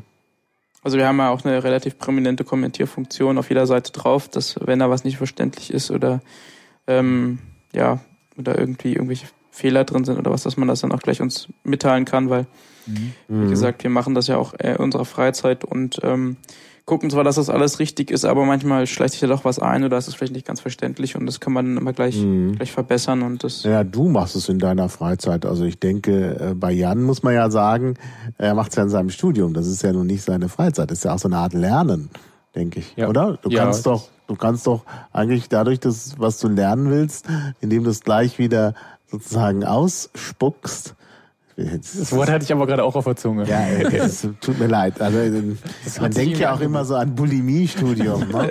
Das ist ja der typische Bachelor, ne? eben lernen, dann wieder abgeben. Aber wenn du das da reinschreibst und dann auch immer wieder pflegst, dann bleibt natürlich, dann bleibt das natürlich irgendwie hängen. Ne? denke ich mal. Ja, also das ist, also glaube ich, eine gute Methode auch zu lernen. Du hast es ja vorhin gesagt, lernen durch Lehren, aber das ist ja eigentlich sogar noch äh, ja, du lehrst ja nicht nur, sondern äh, du ähm, dadurch, dass er sich die ganze Literatur dann auch durchliest, auch für die Seite, beschäftigt er sich ja auch nochmal intensiver damit. Mhm. Und äh, ich glaube, das führt dann letztendlich auch dazu, dass er da sich gut auskennt in ja. den ganzen Bereichen und jetzt nicht so nur für eine Klausur mal jedem lernt und äh, das bleibt mhm. dann alles, glaube ich, ziemlich gut hängen. Also mhm. besser ja. als bei manch anderen, ja.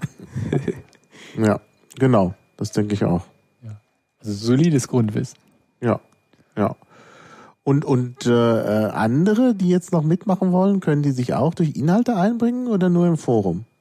Ähm, man kann im Forum ganz allgemein diskutieren, wenn man da diskutieren möchte. Wenn man jetzt Inhalte für den Wissensbereich uns anbieten möchte oder sowas, dann kann man einfach mal mich eine E-Mail schreiben und dann ähm, bin ich dann gerne natürlich bereit, mit den Leuten darüber zu reden, was man da wie sie das da einbringen können oder was man da noch verbessern könnte oder sowas. Mhm. Also ich habe einen Kommilitonen, der heißt Jens und der interessiert sich sehr für Eisenzeit und kennt sich da sehr gut aus. Nachdem mir, als er mir dann angeboten hat, dann einen Artikel darüber zu schreiben zu bestimmten Fundplätzen und zu den Zeithorizonten, habe ich natürlich gerne zugesagt, weil ich weiß, dass er sehr, sehr gut ist und dass er auch sehr zuverlässig arbeitet. Und hat er mir dann ähm, die mhm. Sachen einfach als Word-Dokument geschickt. Ich habe das durchgelesen und vielleicht ein paar Tippfehler korrigiert und gefunden und dann, ähm, ja, dann haben wir das so aufbereitet für die Webseiten dann reingestellt. Ähm, also die Sache ist natürlich die, dass der Wissensbereich einen Überblick vermitteln soll. Er soll nicht zu stark ins Detail gehen, weil das Leute auch abstreckt. Wenn man jetzt richtig ins Detail gehen möchte, dann sind Beiträge vielleicht doch eher in dem Wiki untergebracht. Mhm. Das ist momentan noch die Sache. Aber ihr habt doch ein Wiki, ne? Habe ich ja. doch irgendwo gesehen. Ja. Interaktiv, glaube ich. Ne? Ja, und interaktiv ist das Wiki. Ja, interaktiv. Ja. Also das ist so was, das ist für, für unsere Zukunft eigentlich ganz interessant, weil wir möchten da so versuchen, diese ganzen ähm, Sachen wie, also wenn man jetzt so einen Inhalt hat, zum Beispiel über Neandertaler und da gibt's dann, weiß ich nicht, irgendwelche verschiedene Lehrmeinungen oder auch verschiedene Meinungen von Leuten, dass es da denn die Möglichkeit gibt, zu den Artikeln immer so eine Art ähm, wie soll man das nennen? Das ist eine Möglichkeit, das dann nochmal richtig detailliert zu diskutieren. Das ist dann ja. vollkommen egal, wie groß der Beitrag ist. Dass man da so eine Form von Essays mhm. reinschreiben kann. Mhm. Weil beim Wiki ist ja natürlich immer so, man schreibt da was rein und dann bearbeiten das dann zehn Leute, möglicherweise. Und da ist dann eine, eine andere Auseinandersetzung, als wenn man einen, ein Essay geschrieben hat, was dann einfach da steht und was man ja. dann natürlich anders äh, auch diskutiert. Also. Das ist richtig. Wobei es, äh, wobei es, wenn es richtig um Wissen geht, finde ich es eigentlich immer angenehmer im Wiki weil man dann, äh, ist ja oft ist nicht so, so ein inhaltlicher Streit. Also sobald es in Richtung Editors geht, dann ist es vielleicht besser, man hat ein Essay, wo jemand anders darauf reagiert. Ähm, das ist besser als ein Editor, aber wenn man einfach Sachen so sammelt, ähm, ist, glaube ich, ein Wiki besser. Also ich gucke mir gerade das Wiki hier so ein bisschen an, was da so ist. Ähm, was ist denn das für ein Wiki? Das ist äh, ein, das nennt sich Dr. Wiki, das ist ein, auch ein Modul von Typo 3. Ähm, ich glaube, das ist das Einzige, was irgendwie Wiki-ähnlich ist und ist leider auch relativ verbuggt, aber tut soweit seinen Dienst ganz gut. Mhm. Es mhm. können momentan noch keine Bilder eingefügt werden oder. Ja, zum Beispiel. Ja. Ja gut, aber da gibt es ja dann andere Möglichkeiten. Genau. Bilder da rein, also ins Typo 3 rein haben. Achso, nee, das muss man dann über euch machen, genau. Ja.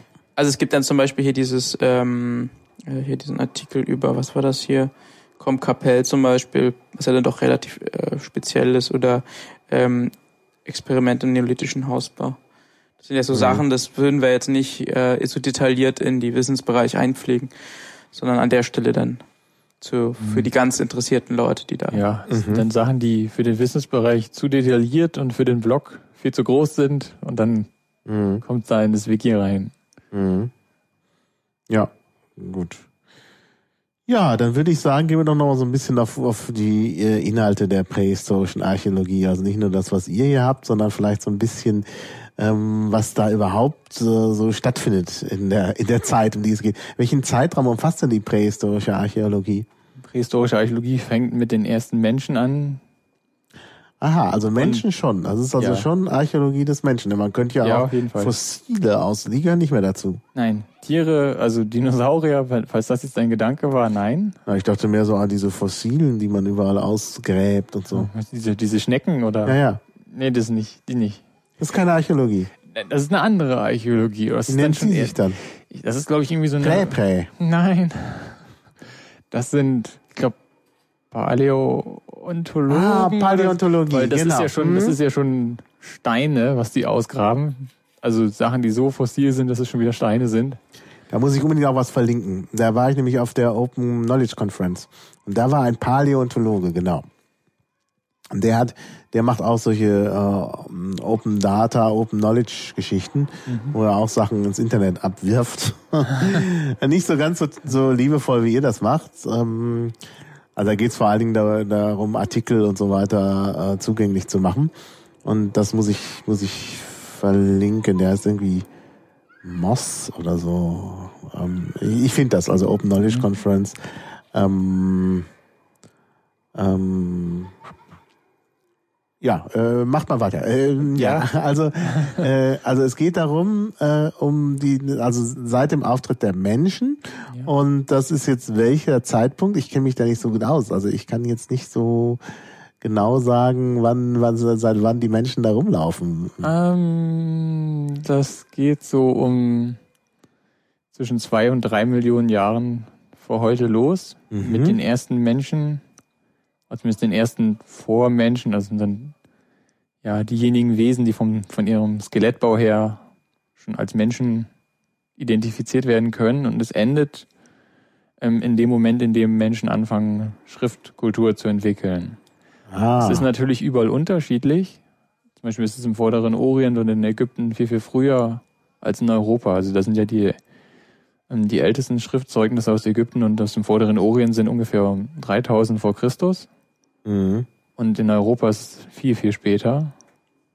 Da gab es dann Teile, die noch ja, kurz vor Christus immer noch keine Schrift hatten. Also ich, ja gut, es gibt Kulturen, die bis heute keine Schrift haben. Ja. So ist es ja nicht. Also. Ja. Aber die leben nicht mehr in der Steinzeit.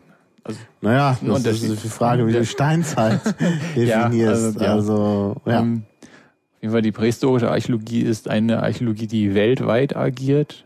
Sie ist an keinen Raum gebunden, sondern einfach nur eben an den Menschen und seine äh, Hinterlassenschaften. Also es können dann einerseits direkt Artefakte sein, Knochen von Menschen oder auch Strukturen, die Menschen hinterlassen haben. Mhm. Das heißt dann Eingriffe in den Boden. Wenn ich zum Beispiel, wenn im Neolithikum ein Haus gebaut wurde, dann hat man dann ähm, Pfosten in den Boden gerammt und die Pfosten sind vergangen, weil man kann die ehemaligen Spuren von den Pfosten erkennen und man kann diese Gruben erkennen. Mhm. Man kann natürlich auch erkennen, dass ähm, die Einführung von Landwirtschaft dann bestimmte Kulturpflanzen sich in einer Gegend verbreiten. Und durch mhm. die Eingriffe in die Natur, dass dann zu einem bestimmten Zeitpunkt Tiere auftreten, die vorher nicht da waren. Mhm. Oder dass dann bestimmte Tiere verschwinden, wie zum Beispiel das Mammut oder so. Das mhm. dann, solche Sachen kann man dann erkennen und das gehört auch alles in die prähistorische Archäologie mit rein. Dazu ist natürlich zu sagen, dass prähistorische Archäologie ist eigentlich vielmehr ein Zusammenschluss von allen Wissenschaften, die nur irgendwie etwas mit dem Menschen und seinen Auswirkungen auf die Natur zu tun haben. Ähm, zum Beispiel die, ja, der ganz frühe Teil der prähistorischen Archäologie, der sich mit den frühesten Menschen beschäftigt, beschäftigt das sind Paläoanthropologen, die dann auch noch ähm, angucken, wie sich die Knochen verändern, also die, äh, ja, die Morphologie des Menschen, also vom, vom Affen quasi zum, zum zweifüßigen Menschen, also aufrechter Gang, ähm, die Entwicklung des, des Schädels. Also man kann ja sehen, dass ähm, sich die Gehirngröße verändert hat im Laufe der Zeit. Mhm.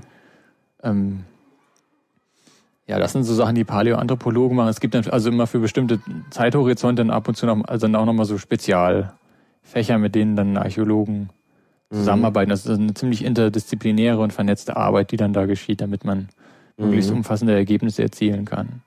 Ja, ja, also ich denke, dass äh, ja. du hast auch die Anthropologie erwähnt. Was machen die? Die befassen sich ausschließlich mit dem menschlichen Skelettmaterial und können daran dann erkennen, wie alt ein Skelett ist, ähm, ob es ein Mann oder Frau war. Krankheiten können erkannt werden. Und ähm, ja, dadurch kann man dann auch anschließend auch noch Rückschlüsse machen über ähm, Demografie, also gesellschaftliche Entwicklung, wie die Bevölkerungszahl war, ob sie abgenommen, ob sie zugenommen hat. Man kann auch Sachen, Ernährungsrückschlüsse kann man erkennen. Man kann auch, wenn man sich die Knochen analysiert und die Zähne, dann kann man erkennen, woher ein Mensch kommt, also wo er quasi aufgewachsen ist. Denn darüber, über die Nahrung, die wir, die wir aufnehmen, ähm, setzen sich auch bestimmte Isotopen in unseren Knochen, unseren Zähnen fest. Und diese Isotopen haben dann einen bestimmten Wert und der ist dann immer ganz ähm, regional spezifisch. Das heißt, ich, also es wird dann auch teilweise über das Grundwasser aufgenommen. Und wenn dann ein Mensch, dann, wenn man dann ein Grab findet, dann kann man sich den Zahnschmelz angucken, also die, ja, die, die Zähne dann analysieren und dann kann man erkennen, ob er hier auch geboren wurde ob er, oder ob er nicht doch aus einer anderen Gegend stammt. Und dann könnte man dann Rückschlüsse daraus über Wanderbewegungen eines Individuums oder mehrerer, dann kommt man dann in der Gesellschaft schon recht nahe. Das sind so ja. solche Sachen und äh, Genau, also da kriegt man sicherlich eine Menge Sachen raus. Du hast es ja vorhin ja schon mit den Bestattungsmethoden äh, festgestellt, da ist, gibt natürlich Aufschluss darüber, was ja. da alles abgelaufen ist. Ja, die sind auch sehr unterschiedlich und sehr ähm, kulturspezifisch. Also es gibt dann Kulturen, die dann ganz strikte Bestattungsregeln haben, dass Männer, was sich immer im Kopf im Osten und die gucken dann nach Süden oder sowas. Mhm. Und Frauen dann genau andersrum. Da gibt's also noch ähm, so bestimmte Phänomene, dass dann Männer bestimmte Beigaben haben, die Frauen nicht haben und andersrum. Es gibt dann im Neolithikum, was ich, Bestattung von Frauen, die haben dann auch noch einen Reibstein wo dann der Kopf quasi drauf liegt wie auf einem Kissen und ein Reibstein wurde ja dann benutzt, wenn man Körner zerrieben hat, um anschließend irgendwie so ein, so ein Brei herzustellen oder ein Brot. Und dann kann man jetzt natürlich sagen, ah, das haben Frauen früher gemacht, das sollten sie heute auch noch machen.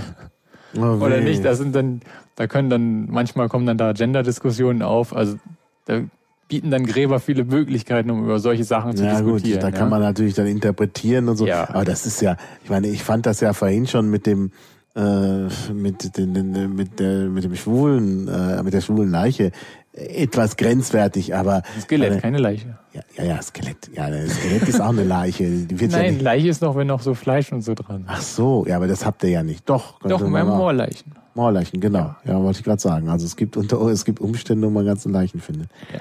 Es ist ja dann natürlich noch viel interessanter, wenn man so eine ganze Leiche hat. Ja, da ist man den Menschen dann schon auf intimste Weise sehr, sehr nah. Ja, ah, also ja. da können dann erhält sich, erhält sich dann auch noch, je nachdem, in was für einem Moor sie untergekommen sind, ähm, erhalten sich dann Haut und Haare. Mhm. Es gibt dann auch Moore, die ähm, von ihrem Milieu her so beschaffen sind, dass sich die Knochen zersetzen, aber die Haut und die Haare erhalten bleiben und dann sieht dann die Moorleiche sehr, sehr platt gedrückt aus. Mhm. Es gibt dann natürlich so solche Sachen. Oder was ich, ähm, der Mann im Eis, also den Ötzi ja, genau. aus der Kupferzeit, das ist auch so ein, das sind dann immer richtige Highlights, weil man dann hier sehen kann, ähm, teilweise, was die Leute für Frisuren hatten, was sie für, für Bärte hatten, für Kleidung. Mhm. Bei dem Ötzi hatte, der hatte auch sogar Tattoos auf dem Rücken. Mhm. Das sind dann so Sachen, die würde man sonst nicht finden. Das kann man an den Knochen nicht unbedingt ablesen, was die Leute getragen haben. Ah, ja. An so einem normalen Boden zersetzen sich auch die Kleidungsstücke, es sei denn, es sind dann irgendwelche Kleidungsstücke, die irgendwie aus Knochen sind oder also, also Materialien, die weniger vergänglich sind oder aus Muscheln. Mhm. Es gibt in der Jungsteinzeit ähm, so äh, Muschelschmuck, das sind so Spondylus-Muscheln, aus denen hat man dann auch Gürtelschnallen gemacht. Und wenn man da jetzt Aha. ein Grab findet, dann findet man den Menschen, dann liegt dann daneben eben diese, diese Muschel. Mhm. Aber da muss man natürlich auch erstmal auf die Idee kommen, dass es dann so eine Art Gürtelschnalle gewesen ist oder so ein Schmuck. Ja klar, natürlich, das muss man natürlich in der Tat. Ja, ähm, aber immer noch, du hast immer noch keine Jahreszahlen genannt. Also hast gesagt, ja, dann geht der Mensch los und überhaupt. Also ich hätte gern so einen Zeithorizont, ja. dass man so ungefähr weiß, von dann bis dann, auch wenn das ja. irgendwie. Ja, ähm, es gibt mit den ersten Menschen los zwischen zwei und drei Millionen Jahren vor heute. Mhm, bis bis zu dem Zeitpunkt, in dem dann auch in einer bestimmten Gegend schriftlich schriftliche Kultur ja, das eingesetzt. Ja, das ist dann so um Christus, ja, so um Christus, kurz nach Christus, je nachdem, ob man jetzt in, in, in Schweden guckt oder ah, ja. bei den Wikingern oder, oder sonst ist dann natürlich immer regionalspezifisch. Das kann ich jetzt, mhm. müsste ich jetzt ganz viele Regionen irgendwie aufzählen, ja. wo das dann unterschiedlich ist. Und dann geht es um, um den Menschen, aber doch auch um die Neandertaler, die ja doch anders sind als die Menschen, oder? Ja, also es geht auch um die unterschiedlichen Menschenformen, jetzt in Anführungsstrichen. Das sind Sachen, mit denen sich auch Paläoanthropologen sehr innig auseinandersetzen, mhm. die dann dabei sind, Unterschiede und Gemeinsamkeiten zwischen modernen Menschen, anatomisch modernen Menschen und Neandertalern herauszuarbeiten. Die arbeiten aber auch äh, heraus, inwiefern sich ähm, Menschen entwickelt haben, also wo ist der Ursprung des Neandertalers, vor allem auch, was ist ein Neandertaler, wo fängt, wo fängt Neandertaler an und wo hört Neandertaler auf? Man, das sind auch die Leute, die dann quasi eine Menschenform definieren und dann ähm, natürlich auch irgendwo sagen können, ja, wo, wo ist der Übergang vom Homo erectus zum Neandertaler oder vom Homo heidelbergensis zum Neandertaler und ähm, wo ist der letzte gemeinsame Vorfahre vom anatomisch modernen Menschen und dem Neandertaler? Da gibt es dann so etwas wie eine biologische Uhr, die man dann festlegen kann. Das sind alles ziemlich komplexe Sachen. Mhm. Aber was ist denn nun der Unterschied zwischen dem Neandertaler und dem, wie heißt der andere? Nicht Homo sapiens. Homo sapiens. Ja, also der wesentliche Unterschied ist aus heutiger Sicht, dass Neandertaler nicht mehr existieren. Ja gut. Und wir, ähm, ja, wenn man sich die Knochen anguckt, dann sieht man sofort, dass Neandertaler von der Statur her etwas kleiner waren mhm. als moderne Menschen, dass sie ähm, robuste und gebogene Langknochen hatten das hat dann auch dazu geführt, als man erstmals Neandertaler-Skelett wissenschaftlich untersucht hat, ist man davon ausgegangen, dass es ein moderner Mensch war, der Rachitis hatte, weil sich dadurch auch die Knochen verbiegen. Ah. Das sind dann immer so Sachen, die in, in die Irre führen können. Mhm. Dann äh, hatten Neandertaler ein recht ein, ein bisschen anderes Gesicht als wir. Sie hatten zum Beispiel über den Augen, da hatten die ein Überaugenwulst aus mhm. Knochen. Das heißt dann, wenn man, also wenn ich jetzt mal so bei dir zeige, also jetzt hier so, dann hat man hier quasi eine richtige Wulst gehabt über den mhm. Augen. Mhm. Das haben wir nicht. Wir haben ja einfach hier da, es ist alles eher glatt und fließend übergehend zum Stirn. Und bei Neandertalen war dann so eine richtige Wulst da. Also, da, also bei manchen Neandertalen kann man das sehr gut erkennen, da weiß man gleich, das ist auf jeden Fall kein moderner Mensch. Mhm. Und die hatten auch ein anderes Kinn. Also es ist dann eher so, wir haben ja ein, ein vorspringendes Kinn. Wir haben ja hier so eine, so eine mhm. Kante, wenn wir uns das hier mhm. anfassen. Bei Neandertalern geht das gleich so fließend nach hinten. Wenn du dir im Wissensbereich gibst auch um Bilder dazu, dass man sich das dann noch mal ein bisschen besser vorstellen kann. Mhm. Da gehst du dann auf Wissen, dann gehst du auf Altsteinzeit, ne, auf, auf Steinzeit. Moment, Moment, Wissen, ich bin noch nicht so weit. Dann Steinzeit und dann gehst du auf Mittelpaläolithikum. Das ist so der Zeithorizont der Neandertaler, die mittlere Altsteinzeit. Mhm. Und da gibt es dann ein Unterkapitel, das heißt ähm, Neandertaler. Das heißt, die in der Altsteinzeit gibt es äh, äh, keine Neandertaler, oder die kommen ja später auf. Äh, na, die Altsteinzeit ist ein ziemlich langer Begriff. Der hat, der fängt mit den allerersten Werkzeugen an und hört dann mit dem Beginn, ja, also der hört dann so ungefähr um 12.000 vor Christus auf. Und dann mhm. beginnt die Mittelsteinzeit und nach der Mittelsteinzeit kommt die, die Jungsteinzeit. Und das Altpaläolithikum, also die Altsteinzeit, ähm, die wurde auch nochmal untergliedert in eine Alt Altsteinzeit, eine mittlere Altsteinzeit und eine jüngere Altsteinzeit. Mhm. Das ist jetzt hoffentlich nicht zu verwirrend. Das sind dann eben so ja, ähm, chronologische Begriffe, mit denen Archäologen dann auch arbeiten. Und Neandertaler sind eben von ihrem chronologischen Auftreten her datieren sie eben in das äh, Mittelpaläolithikum und haben ja zu dem Zeitpunkt in Europa, Eurasien und im vorderen Orient ähm, sind sie unterwegs gewesen. Und äh, ja, aber jetzt wollte ich nochmal auf die diesen morphologischen Aspekt zurückkommen, und zwar mit dem Gesicht. Ja, ja sagt schon einer, er würde auch Leute mit Wulst kennen. Das gibt's in der Tat. ja, das also, gibt's, aber es ist dann irgendwie so so ähm, Spiel der Natur. Das ist jetzt, bei den Andertalern war das richtig typisch. Ja, ja, klar. Das, ähm, ich hoffe. Also oh, es ist ja auch so, dass man äh, Männer und Frauen Knochen über diesen Wulst und äh, diese Mini-Dinger am Kinn und hinten am Kopf, kannst du mal erklären. Ja, das ist aber dann wieder was bei den modernen Menschen. Da, ähm, also bei Neandertalern kann man auch an den Knochen erkennen, ob das jetzt Männer oder Frauen gewesen sind. Das sind aber ziemlich komplexe Sachen. Jetzt gucke ich hier gerade. Ah. In der Wikipedia gibt es sogar die Rekonstruktion eines Neandertal-Kindes. Das finde ich auch witzig. Ja, die ist auch. Also ähm, muss ich gleich mal verlinken, ja, Neandertaler. Ich habe Neandertaler natürlich erstmal mit TH geschrieben, weil mir das irgendwie so und ja, dann das festgestellt, das ist gar nicht richtig. Ja, das Neandertal wurde früher auch mit TH ja, geschrieben. Ja, klar. Und dann Man ist es dann in der Rechtschreibung her hat es dann. Genau, aber der Neandertaler ist ja weiter mit TH geschrieben worden. Genau, ich. also dieser ja, der wissenschaftliche Ausdruck ist dann dieses Homo neanderthalensis, da ist genau. TH noch drin. Genau. Ja, genau. Wenn man jetzt hier im Wissensbereich dann ist bei dem Neandertaler, dann scrollt man ein bisschen nach unten und dann sieht man dann den Schädel von Lemustier. Das ist eine ähm, ganz junge Neandertalerin gewesen, die war ja so ungefähr 14 Jahre alt und wurde von ihren Zeitgenossen ziemlich brutal getötet und geköpft. Huch. Ja, also es ist dann, Archäologie ist dann auch irgendwie sehr ähm, brutal. Und äh, ja, ich dachte immer, früher seien die Menschen besser gewesen als mh, heute. Nein, deswegen sagt man ja, du Neandertaler. Ja. Aber die waren natürlich nicht alle so, ja. Also Fall bei diesem Wesen konnte man dann. Die jetzt nicht meist doch auf der auf der Seite der Neandertaler? Genau. Dann ähm, kurz mal kurz ähm, dann ja das Kreuz nach unten ja, da kommt diese Karte, über die wir sprechen werden. Genau, dann kommt anthropologische Leichenzerstückelung und darunter sind Bilder. Hinweise, hier. Ah, hier. Genau. Mhm. Da ist dieser Schädel und da kannst du an, den, an dem Kinn das erkennen, was ich eben meinte, dass es so ähm, nach hinten fließt und nicht so vorspringend ist wie beim modernen Menschen. Mhm.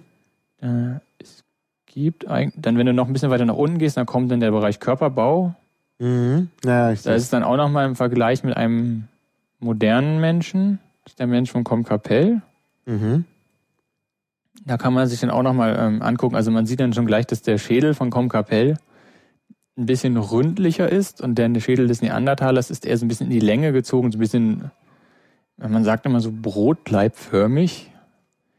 Und dass der auch ein ganz anderes Gehirnvolumen gehabt haben muss. Mhm. Dann, also Neandertaler hatten teilweise ein viel größeres Gehirnvolumen als wir. Mhm. Das hat dann natürlich aber es hat natürlich nicht so viel mit Intelligenz zu tun. Also, das soll nicht heißen, dass sie dumm waren, aber, ne? ja, ja, klar. Also, das, da, da gibt es eben so Unterschiede, die spezifisch sind für bestimmte Vormenschenformen. Dann, da ist auch dann eine kleine Tabelle mit diesen Unterschieden. Also, wenn man sich Schädel anguckt, Neander, Homo sapiens hat eher glatte Seiten und Neandertaler wulstige Seiten, Schädelvolumen, dann ähm, wie bestimmte Regionen von dem Schädel ausgeprägt sind, ob die eher rundlich sind oder gewölbt, schwach und dick und so weiter, sind dann so diese Liste.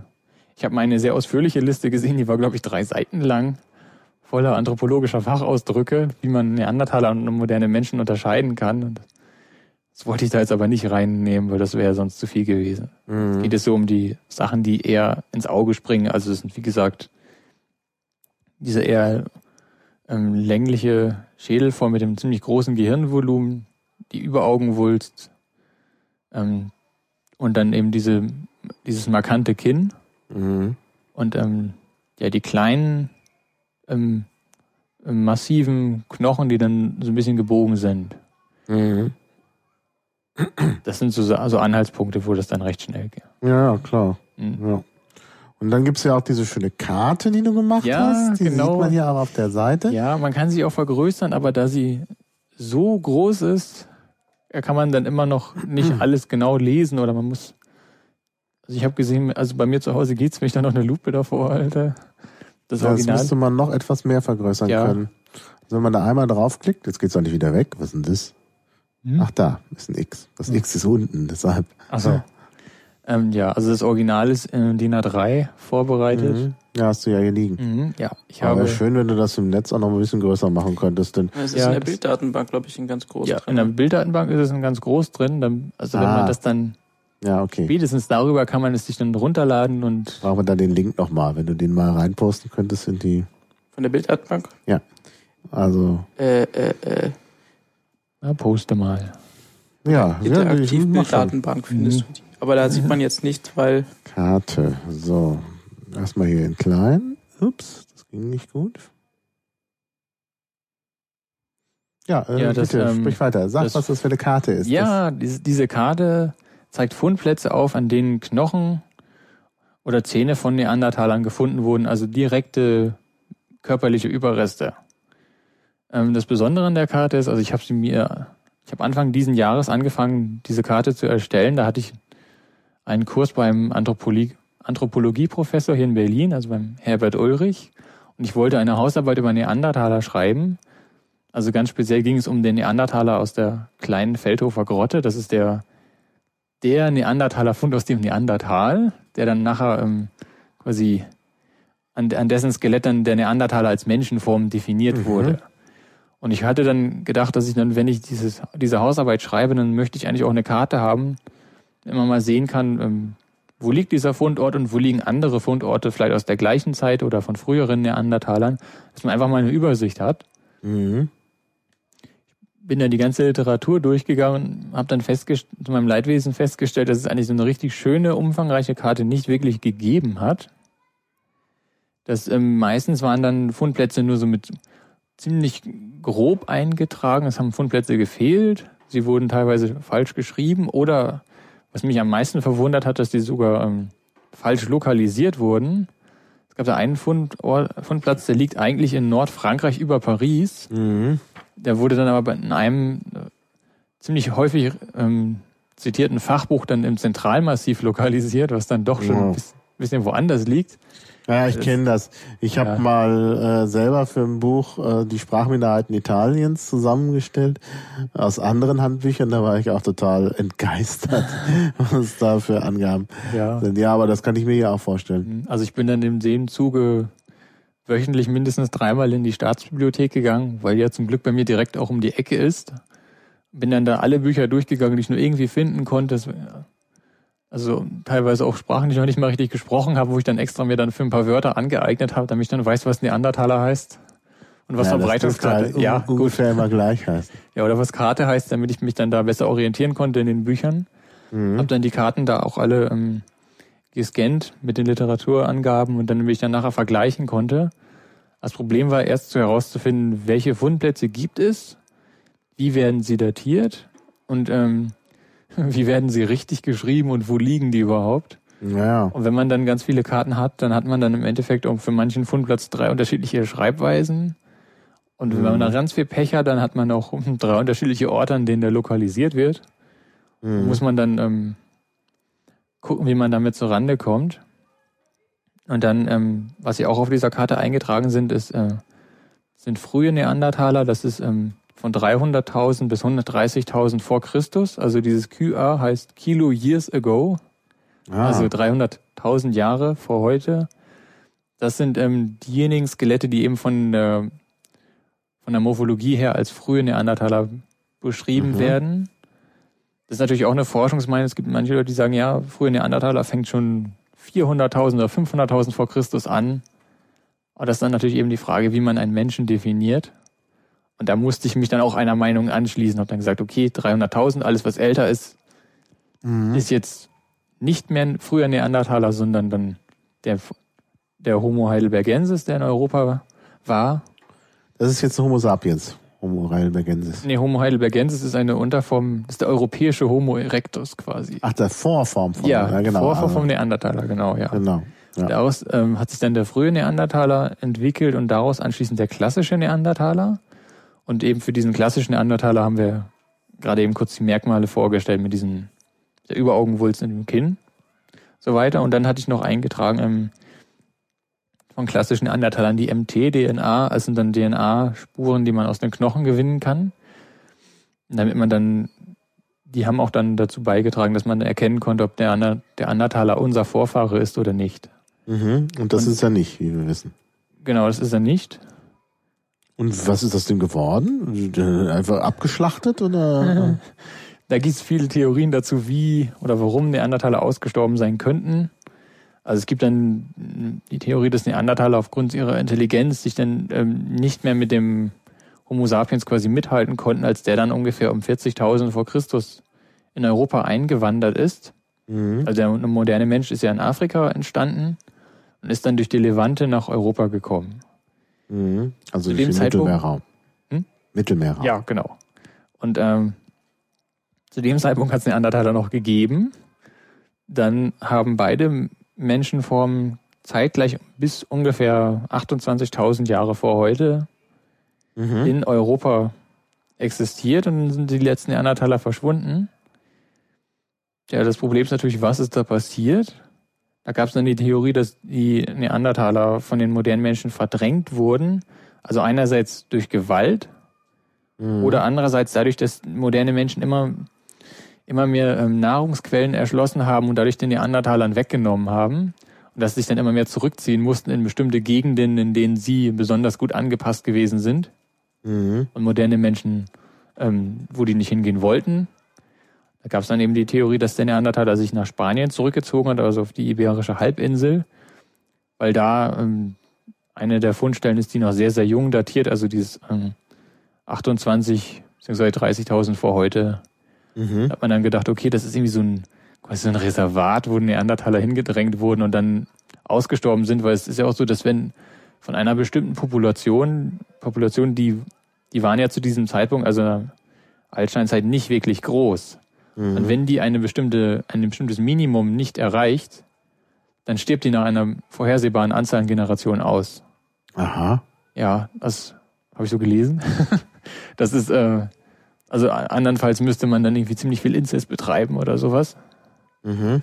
Damit man dann wieder die Population wieder größer kriegt. Also es, es gab da wo irgendwie, ähm, also ich glaube, die Zahl ist, wenn eine Population wie zwei Prozent unter einem bestimmten Wert liegt, dann, dann ist sie quasi zum Aussterben vorhergesehen. Aha. Und das könnte mit den Neandertalern passiert sein, aber es könnte auch sein, dass. Ähm, ja, aber warum, warum haben die sich nicht zum Beispiel mit dem, mit dem Homo sapiens vermischt? Also ich meine, das ist das, das, also Dummheit hatte noch nie davon abgehalten, sich zu ja, äh, ne? ja genau, also Sex miteinander zu haben. Also ja, das hat es auch gegeben. Also es gibt, Aha.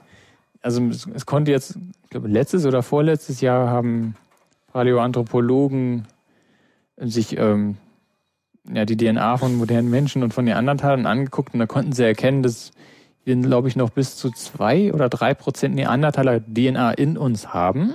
Aha. Teilweise sogar doch. moderne Menschen, äh, teilweise sogar Menschen, die heute in einer Gegend leben, in der früher noch nicht einmal Neandertaler gewesen sind. Mhm. Das ist natürlich die Frage, wie, wie kommt es denn dazu? Fehlen da die Skelettfunde bisher oder na, wie, was ist da passiert? Und ähm, ja, auf jeden Fall die Europäer, die. Ja, was ist denn da passiert? das weiß ich jetzt auch nicht. Ja, gut. Ich wollte es erstmal noch auf den DNA noch ein bisschen ja. reiten. Also es ist, ähm, wir haben DNA, Neandertaler DNA in uns. Das heißt, es, ähm, es hat dann früher doch, es ist dann doch zu fruchtbaren Vermischungen quasi gekommen. Ja. Und dass diese Kinder dann auch, dass diese Anführungsstrichen hybriden Kinder, dass die dann auch lebensfähig gewesen sind. Da wurde auch lange darüber diskutiert, ob das, ähm, ob die, ob das dann nicht doch irgendwie Totgeburten geworden sind oder ob, mhm. man dann ja, warum, warum muss man denn dann überhaupt davon ausgehen, dass das, dass, äh, wenn das alles möglich ist und die Kinder eben auch leben, ja. äh, warum muss man dann davon ausgehen, dass die Neandertaler wirklich ausgestorben sind? Denn man könnte doch eigentlich überlegen, dass dann, wenn äh, sozusagen ein, äh, wenn da so zwei Bevölkerungsgruppen sind und die eine ist zahlenmäßig nicht so groß und die andere ist zahlenmäßig größer, dass dann einfach auf dem Weg der, der, naja, also genetische Information geht ja über die Generationen immer verloren, dass halt dann irgendwie äh, sozusagen die Züge des Homo sapiens ähm, äh, stärker waren als die Züge des äh, Neandertalers. Die sind dann also irgendwie, ich glaube, das nennt man rezessiv, dass die halt immer weiter in den Rück, äh, zurücktreten. Da wurde halt die Wulst immer kleiner und der Kopf äh, wurde immer moderner und dann war der Neandertaler weg irgendwann. Ja, das habe ich auch schon gelesen, dass es so gewesen sein könnte, ja. Also das ist dann, ähm, dass der Genpool des Homo ja, sapiens, der Genpool, das ist dass er das dann ähm, quasi aufgelöst hat mit der Zeit, ja. Mhm. Das ist aber nicht Lehrmeinung. Also die meisten. Also es gibt bestimmt Leute, die das auch vertreten. Also so. das, die Theorie habe ich auch schon aus, aus archäologischer Fachliteratur entnommen. Das halte ja, ich für, ja. Das halte ich für wahrscheinlicher. Was ist denn, äh, da gibt's doch auch diesen Cro-Magnon-Typ. Was ist das denn? Ist das auch das ein Neandertaler? Ist, nein, nein, Cro-Magnon. Cro-Magnon heißt das. Cro-Magnon? Das ist auch das Frankreich. ja, das tut Kenn mir ich leid. nicht aus. das, ähm, das sind ähm, einfach moderne Menschen, die man, man hat ja quasi im 19. Jahrhundert erstmal entdeckt, dass der Mensch doch älter ist als 4000 Jahre, was man da irgendwie aus der Bibel entnommen haben wollte. Da gibt es ja Leute, die glauben das immer noch. Ja, also da, ja genau. Ah, ja, und da hatte dann, man musste, also Archäologen müssen eigentlich immer alles zweimal erfinden, damit es dann auch irgendwie verifiziert werden kann. Und als man, dann wurde irgendwie in der zweiten Hälfte des 19. Jahrhunderts bei Cro-Magnon genau. Das Skelett eines äh, anatomisch modernen Menschen gefunden, der aber mit ähm, altsteinzeitlichen Artefakten Gesellschaft gewesen ist. Also sie haben in der gleichen Schicht gelegen. Und dann mhm. kann man mhm. dann sicher sein, dass ja, was in einer gleichen Schicht liegt, das ist zumindest im gleichen Zeitpunkt unter die Erde gekommen. Mhm. Das ist dann wieder so eine Datierungsfrage. Da hat man dann festgestellt, dass der ähm, moderne Mensch doch eine viel, viel weiter zurückliegende Wurzeln hat, als man das bisher angenommen hatte. Dass mhm. es also mhm. quasi noch äh, vorsinnflutliche Wurzeln gibt. Mhm. Wurde ja mal diskutiert, ob es dann mit der großen Sintflut alle Menschen ausgelöscht wurden, danach nochmal neu entstanden sind oder erst nach der Sintflut entstanden. Das war dann die gängigste Lehrmeinung. Und das war dann eben so ein Hinweis dafür, dass äh, der Mensch auch vorsintflutlich existiert hat, in der Altsteinzeiten, dass dann auch da Mammuts gejagt hat. Und ähm, ja, diese Bezeichnung geht dann eben auf den Fundort zurück, also Cro-Magnon. Das sind eigentlich nichts anderes als anatomisch moderne Homo sapiens. Das, also was wir auch sind. Ja. Genau, keine Neandertaler. Aber sie ja. sind sich sehr wahrscheinlich begegnet, wie wir gerade eben mhm. mhm. Festgestellt haben. Ja, also äh, das Cro-Magnon ist die Ortsangabe, also die eigentlich, der eigentliche Ortsname ist, wie die Wikipedia natürlich weiß, Lesesi de Tayac-Sireuil, das kann natürlich niemand aussprechen, deshalb Cro-Magnon. Ist eigentlich okzitanisch, Cro ist das Loch, und äh, Magnon ist äh, das große Loch. So in der Art, ja. Mhm. Ähm, da gibt's so mehrere solche großen Löcher. Also ich glaube, in Cro-Magnon selber ist auch jetzt gar kein richtiges Loch mehr. Aber ich war da in der Gegend. Ähm, und da gibt's auch so richtige Löcher. Das ist also eine Art Höhlen. Mhm. Und ähm, aber halt so Höhlen, die halt auch so eingestürzt sind. Also das ist total witzig. Und da gibt's natürlich sehr, sehr viel. Also das ist wohl ein ziemlich interessantes Siedlungsgebiet. Ja. Da gibt's sehr, sehr viele Überreste. Also was, also es gibt wohl auch sehr viele äh, prähistorische Archäologen, ja, die da rumlaufen. Ja, auf jeden Fall. In, in, in da ist auch Lascaux in der Nähe, wo man diese ja. Höhlenmalerei hat. Mhm.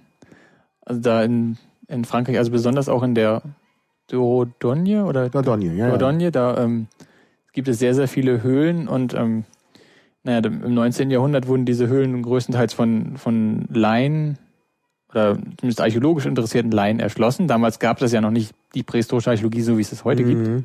Mhm. Die sind dann in diese Höhlen gegangen und haben dann dort Werkzeuge gefunden und dann teilweise nach den nächstgelegenen Ortschaften dann bestimmte ähm, Werkzeugkulturen definiert und dann den Namen gegeben. Ja? Also, oder eben wie bei diesen Menschentypen. Und daher kommt auch eigentlich so die Vorstellung, dass Menschen früher in Höhlen gelebt haben, weil man hat immer nur in den Höhlen ähm, Artefakte gefunden. Es geht aber auch dahin zurück, dass man nur in den Höhlen gesucht hat. Ja. Das ist ein bisschen Zirkelschluss gewesen. Ja. Und dann, ähm, ja, also ziemlich viele Artefakte findet man in Höhlen, weil die, die schichten sich da teilweise meterdick übereinander. Mhm. Zwischendurch gibt es dann ähm, sterile Schichten, wo ähm, die Höhle dann nicht aufgesucht wurde von Menschen, sondern ein paar tausend Jahre quasi ihre Ruhe hatte, in Anführungsstrichen. Da haben sich da ganz normale Sedimente abgelegt. Mhm. Und dann darüber sind dann neue Artefakte. Und da kann man dann auch anhand von diesen Höhlenstratigraphien mhm. dann erkennen, wie sich bestimmte Artefaktformen verändert haben, mhm. was neu hinzugekommen ist, wie sich Jagdverhalten und Essverhalten verändert haben. Mhm. Teilweise findet man in diesen Höhlen sogar Bestattungen. Ja, ja. Das sind dann so besondere Sachen. Ja. Also Lascaux, also wie gesagt, wollte ich ja immer mal besuchen mit einer Sondererlaubnis. Das kann man ja so nicht mehr rein. Aber ich habe mich einfach nicht aufgerafft. Aber ich war in der Gegend häufiger, habe da ja auch geforscht. Allerdings äh, mehr so die neuere Sprachsituation, also das Okzitanische habe ich da erforscht. Und da habe ich auch mehrere äh, Höhlen besucht. Also da gibt es eine ganze Menge. Aber die mit den berühmten Malereien, im, äh, die habe ich nicht besuchen können. Nee, die ist ja momentan auch ähm, die ist geschlossen. Geschlossen, ja, ja, weil da sich ein Schimmel gebildet hat, ja, der ja, auf genau. diesen äh, Malereien drauf ist und der genau. muss jetzt erstmal irgendwie ganz, ganz langsam entfernt werden. Aber es gibt auf, es gibt eine Internetseite von Lascaux, mhm. da ist die Höhle in 3D, da kann man dann in 3D durch die Höhle oh, laufen. Oh, das ist natürlich ganz interessant, toll, ja. wird gleich verlinkt. Ähm, das findet man, glaube ich. Na, das wird man ja wohl äh, auf der offiziellen Webseite der Höhlen von Lascaux finden. Ja, da, ah, da ist, ist der flash-animierte Rundgang, ja. Da ist ja. er. Ist also es ist ganz toll, Problem. dass man da sich diese Höhle angucken kann. Das wurde, glaube ich, auch noch von ein, zwei anderen Höhlen auch gemacht oder die sind noch dabei. Mhm. Ähm, ja, aber da sind dann, da haben die französischen Archäologen auch einen, sehr interessanten Teil an Öffentlichkeitsarbeit geleistet, dass man sich das dann nochmal anguckt. Mhm. Es wird hier alles abbrechen gleich. Die Aufnahme bricht zusammen, Flash startet. Ich habe gerade den Flashblocker, jetzt kommt auch noch Musik dazu. Oh Gott. Ja, das ist peinlich. das ist keine peinliche Musik. Steinzeitmusik. Steinzeitmusik. Da weiß man doch gar nichts. Gut, ich frage dich gleich oh. über Musik in der Steinzeit. Naja, das hast du nicht vorbereitet, ich weiß. Naja, bei drei Millionen Menschheitsgeschichte kann man nicht jedes Thema vorbereiten, ne? Genau. Naja, aber auch. Musik in der Steinzeit ist doch wohl das Thema, an das man sofort denkt. Also. Ja, ich kann dir da ein paar Sachen erzählen. Ah ja. Gut. Ja, also Musikinstrumente wird man ja wohl in Gräbern gefunden haben. Ne? In, in Gräbern nicht unbedingt. Also gerade im Bereich der jüngeren Altsteinzeit, also dem Jungpaläolithikum. Das beginnt ungefähr um 40.000 vor Christus mit dem Eintreffen des anatomisch modernen Menschen in Europa. Mhm. So, und die erste jungpaläolithische Werkzeugkultur ist das Aurignacier. Ich hoffe, ich mhm. habe es richtig ausgesprochen. Ist auch Französisch. Ist von, Au habe ich jetzt nicht verstanden, was du mir sagst. Such mal nach Aurignac. Aurignac, ah. Aurignac, ja. Ja, Aurignac. Okay, ah, okay das ja. ich natürlich. ja, ich weiß, es ist dumm, wenn man sich damit beschäftigt und die Orte nicht richtig aussprechen kann. Aurignacien ist ja. die älteste archäologische Kultur, die älteste archäologische Kultur. Ja, in Europa vom modernen Menschen.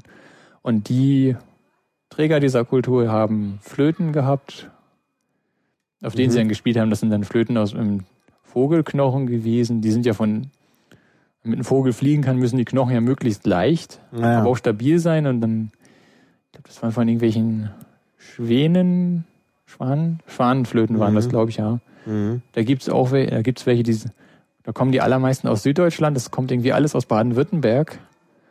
Das ist quasi die älteste Kultur wurde von den Schwaben Aha. hervorgebracht. Also Aha. diese Flöten, auf denen dann gespielt wurde, die wurden, die, die wurden da in den Höhlen gefunden und einfach mit dem ganz normalen, quasi alltäglichen Abfall vergesellschaftet. Das heißt, es war für die Menschen damals, ähm, muss es irgendwie was ziemlich Normales gewesen sein, dass sie Musik gemacht haben. Mhm. Also etwas eher Alltägliches, sonst hätten sie ja die Flöten nicht so weggeworfen. Die waren zum Teil sogar noch so gut wie vollständig erhalten. Mhm. Und ähm, ja, also es gibt auf jeden Fall Flöten. Dann gibt es noch, es gibt auch noch Trommel-Befunde und Funde, die, die datieren so um 30.000 vor Christus, soweit ich weiß. Aber da oh. gibt es nicht so viele von. Es gibt auf jeden Fall auch Trommeln. Also das so die Art, mit der man Musik gemacht hat, auf jeden Fall. Mhm. Also Flöte als potenziell ältestes Musikinstrument der Welt mhm. ist belegt. Ja, das ist klar. Und Trommeln wahrscheinlich auch. Also Trommeln und Flöten, das ist irgendwie naheliegend. Ja. Als andere ist ein bisschen kompliziert mit den Seiten und so. Da muss man ja. auch Mathematik können. Und das ist nicht so einfach. Ja, hm, klar. Ähm, ja, Aurignac, genau. Aurignac liegt in den Pyrenäen, Saint-Gaudens. Da bin ich selber auch schon durchgekommen. Äh, allerdings war mir nicht klar, dass danach eine ganze Population genannt ist. Ja.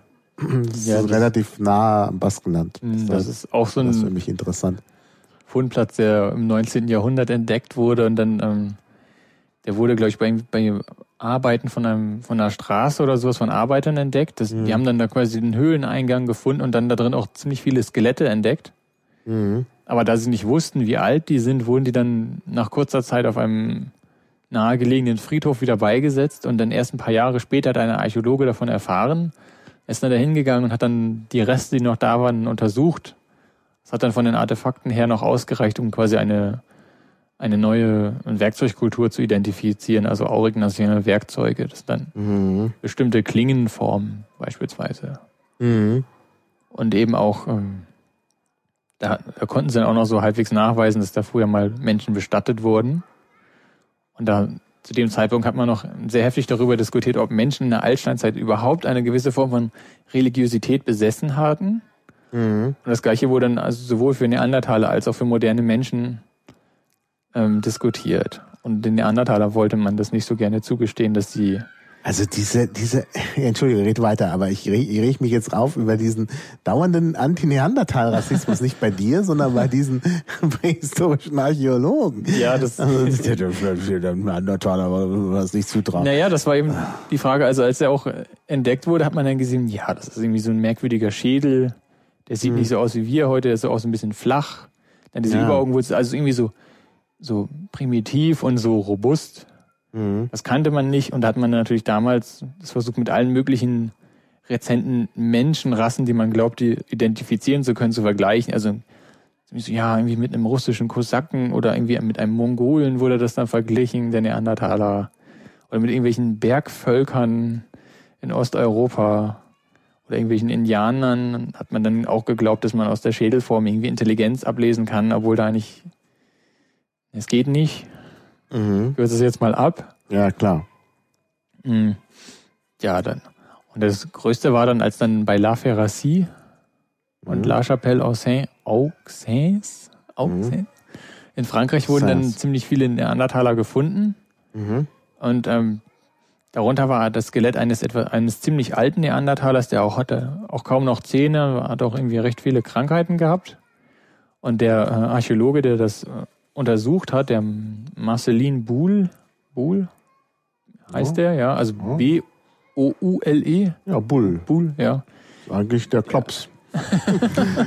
der, der hat auch einen ziemlichen Klops sich erlaubt und zwar hat der, er hat dann eben anhand dieses ganz kranken Neandertalers, ähm, hat er dann festgelegt, ja, das ist so der typische Neandertaler gewesen, also so wie er früher en masse vorgekommen sein sollte. Und es hat dann eben dazu beigetragen, dass Neandertaler immer so kränklich, schwach, dumm gewesen sind. Mhm. Und ähm, dann hat man auch noch irgendwie versucht, alles Mögliche daran zu dichten, also Kannibalismus, also alles, was nur irgendwie negativ besetzt war, so Unreligiosität, kein Respekt vor den Mitmenschen. Das war so das Bild des Neandertalers.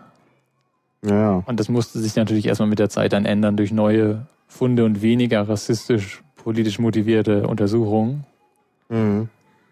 Klar. Ja, und ja. Ähm, aber das ist wirklich, also das ist wirklich äh, für mich sehr interessant, dass man halt in so einer eigentlich harmlosen Disziplin wie der Archäologie äh, also insbesondere, es geht ja jetzt nicht um die jüngere Geschichte. Bei der jüngeren Geschichte geht es immer darum, irgendwas zu interpretieren, so oder so, äh, und dann die eigenen politischen Meinungen da reinzubringen, dass da so, so ein verkappter Rassismus und so ein so eine blöde Überlegenheitsgeschichte da äh, breit getreten wird.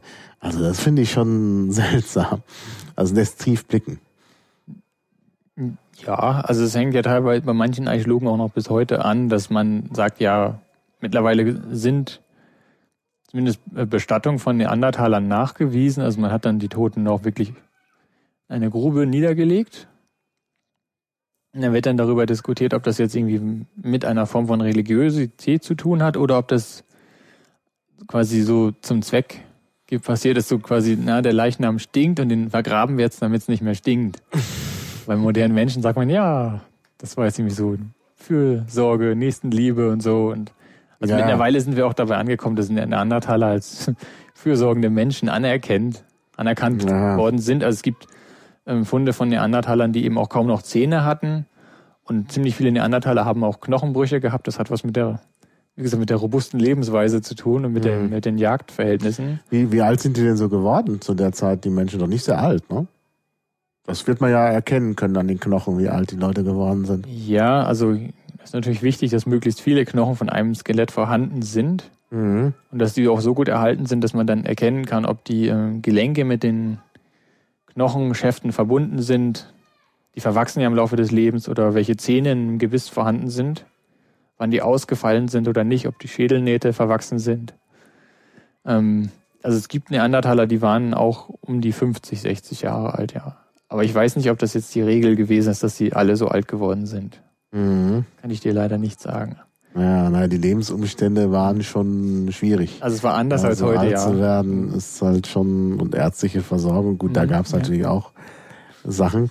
Aber die Funde, die sprechen dafür, dass dann, dass man sich um kranke Individuen gekümmert hat innerhalb der Gruppe, dass man die auch dann quasi in Anführungsstrichen durchgefüttert hat, dass man die auch gepflegt hat. Mhm. Also Neandertaler sind kein, keineswegs ähm, ähm, egoistische, böswillige Menschen oder so ja. gewesen. Ja, das ist äh, das ist passé, dass man das eigentlich behauptet. Ja. Ja, das ist auch wieder so ein, ja klar. Na gut, das ist ja schon mal ganz gut, dass man da einen Fortschritt Ja, macht. aber diese, diese Entwicklung musste man natürlich auch im 19. Jahrhundert mit dem modernen Menschen durchmachen, als man dann erstmal erkennen musste, dass der wirklich viel, viel älter ist, dass er eine Evolution Mhm. durchgemacht hat. ja, ja. Und das, äh, da hat man dann auch immer gesagt, okay, der Mensch ist so alt, aber der hatte früher noch keine Religion. Und dann ging es darum, erstmal eine Bestattung zu finden, die auch wirklich als Bestattung anerkannt wer- wurde. Damals gab es noch, war das mit den Autoritäten sehr, sehr stark verbreitet. Und wenn einer gesagt hat Nein, haben alle anderen gesagt, okay, dann ist es so. Und wenn der dann gestorben ist, dann hat sich vielleicht die Meinung geändert. Mhm. Also war ja sehr Autoritäten verhaftet, Archäologie. Mhm.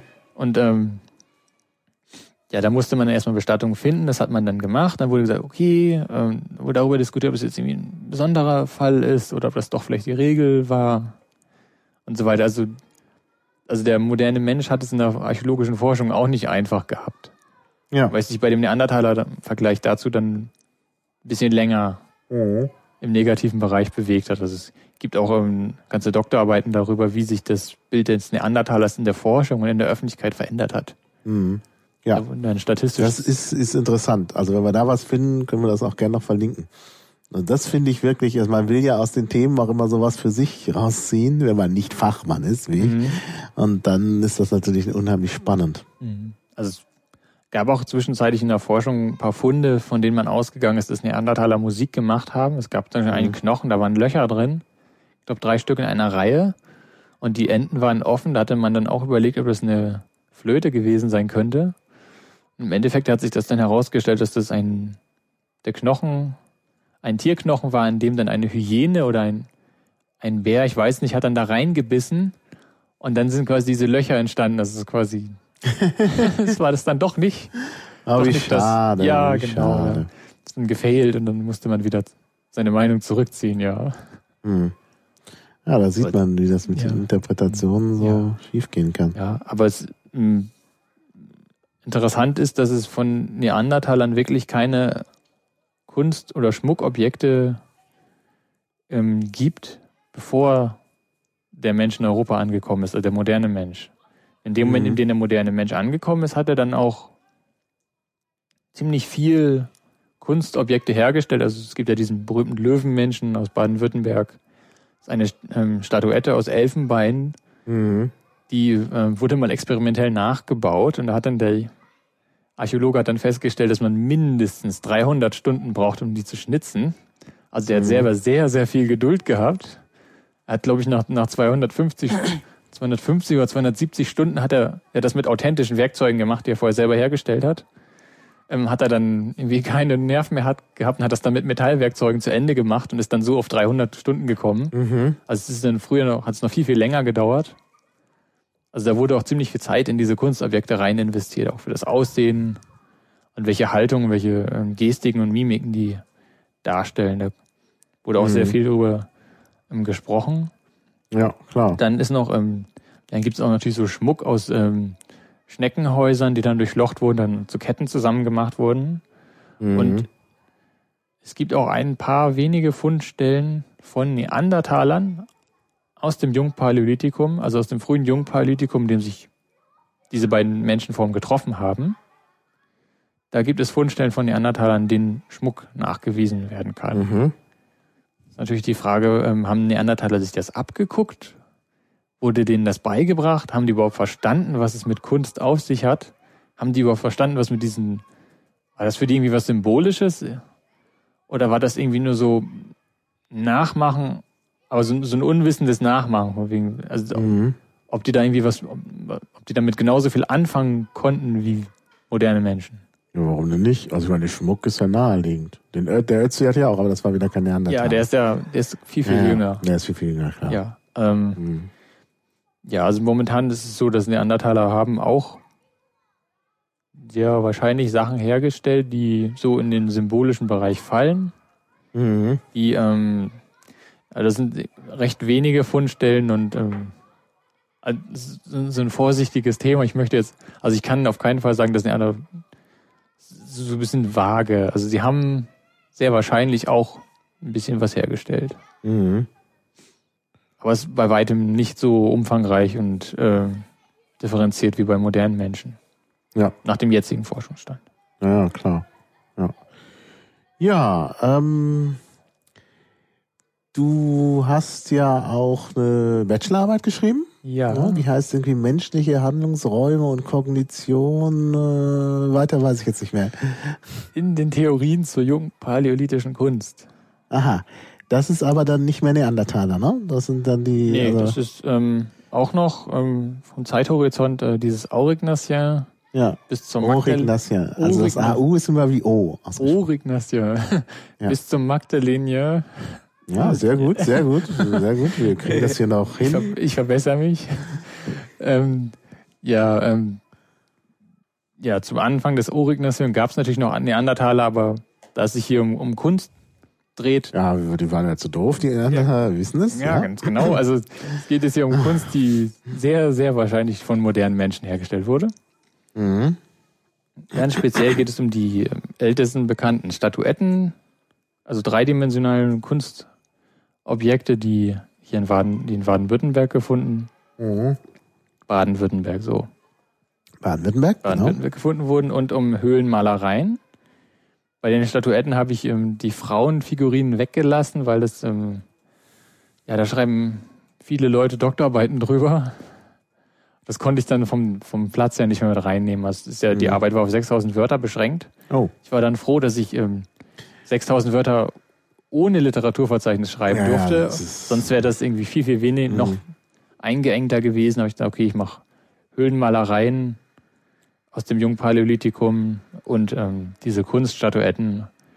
Da ging es dann eben darum zu sehen, wie sich das Menschenbild verändert hat, ähm, woher diese Theorien kommen, wie man Kunst interpretiert. Was sagt das dann über den Menschen aus, der dahinter steht, der das hergestellt hat, der das benutzt hat, vielleicht wie hat er das mhm. benutzt? Hat er sich dadurch irgendwie von anderen Menschen abgegrenzt? War das irgendwie in soziale Rituale eingebunden, Kunst herstellen oder Kunst angucken? Ähm, ja, ist dann ein, so, ein, so ein forschungsgeschichtlicher Überblick von der Entdeckung der Kunst bis heute und dann, wie sich die Theorien verändert haben und wie dadurch das Menschenbild verändert wurde. Mhm. Ja. Ja, das war. Klingt gut. Klingt interessant. Ja, also, das war eigentlich ähm, eine sehr umfangreiche Literaturrecherche in erster Linie. Ja, klar, du hast da nicht selber gebuddelt. Aber während deines Studiums hast du auch gebuddelt, ne? Ja, ich war, ich war auf Grabungen, ja. Ja, auf Grabungen, ja. ich meine doch. Archäologen sagen, also wenn, wenn man buddeln ist, wenn man einfach so ein Loch macht und Graben ist, wenn das dann in einem großen Forschungszusammenhang hängt, an dem noch Gelder investiert werden. Ja, die haben doch auch ihren Slang da, die Archäologen. Ja, aber Buddeln gehört nicht dazu. Das ist ganz verpönt. Schade. Es tut mir leid, ja. Buddeln sagt man nicht, nein. Buddeln machen immer die anderen, die Neandertaler. Nein, was sagt man? Buddeln machen Kinder und Archäologen graben. Graben ist ja das äh, ja. Äh, bewusste wissenschaftliche Ausgraben und Dokumentieren, also ganz ja, fett unterstrichen Dokumentieren von den Funden und Befunden, die dabei zutage kommen. Mhm. Ja, und das habe ich auch gemacht. Also ich war jetzt von Beginn an des Studiums ähm, pro Jahr ungefähr zwei Monate auf Grabungen dabei, um ein bisschen mhm. Praxiserfahrung zu bekommen, ja. Also mhm. Ja, das stelle ich mir auch spannend vor, wenn man dann ja direkt auch, das ist irgendwie das Spannende an so einem Thema auch, dass man wirklich empirisch arbeiten kann und so eine Literaturarbeit, gut, auf dem Bachelor-Niveau geht's halt nicht anders, aber eigentlich ist ja wirklich, kann ja so richtig äh, leicht eigentlich auch zum Erkenntnisgewinn beitragen, indem man einfach ein bisschen was dokumentiert eben auch. Ne? Mhm.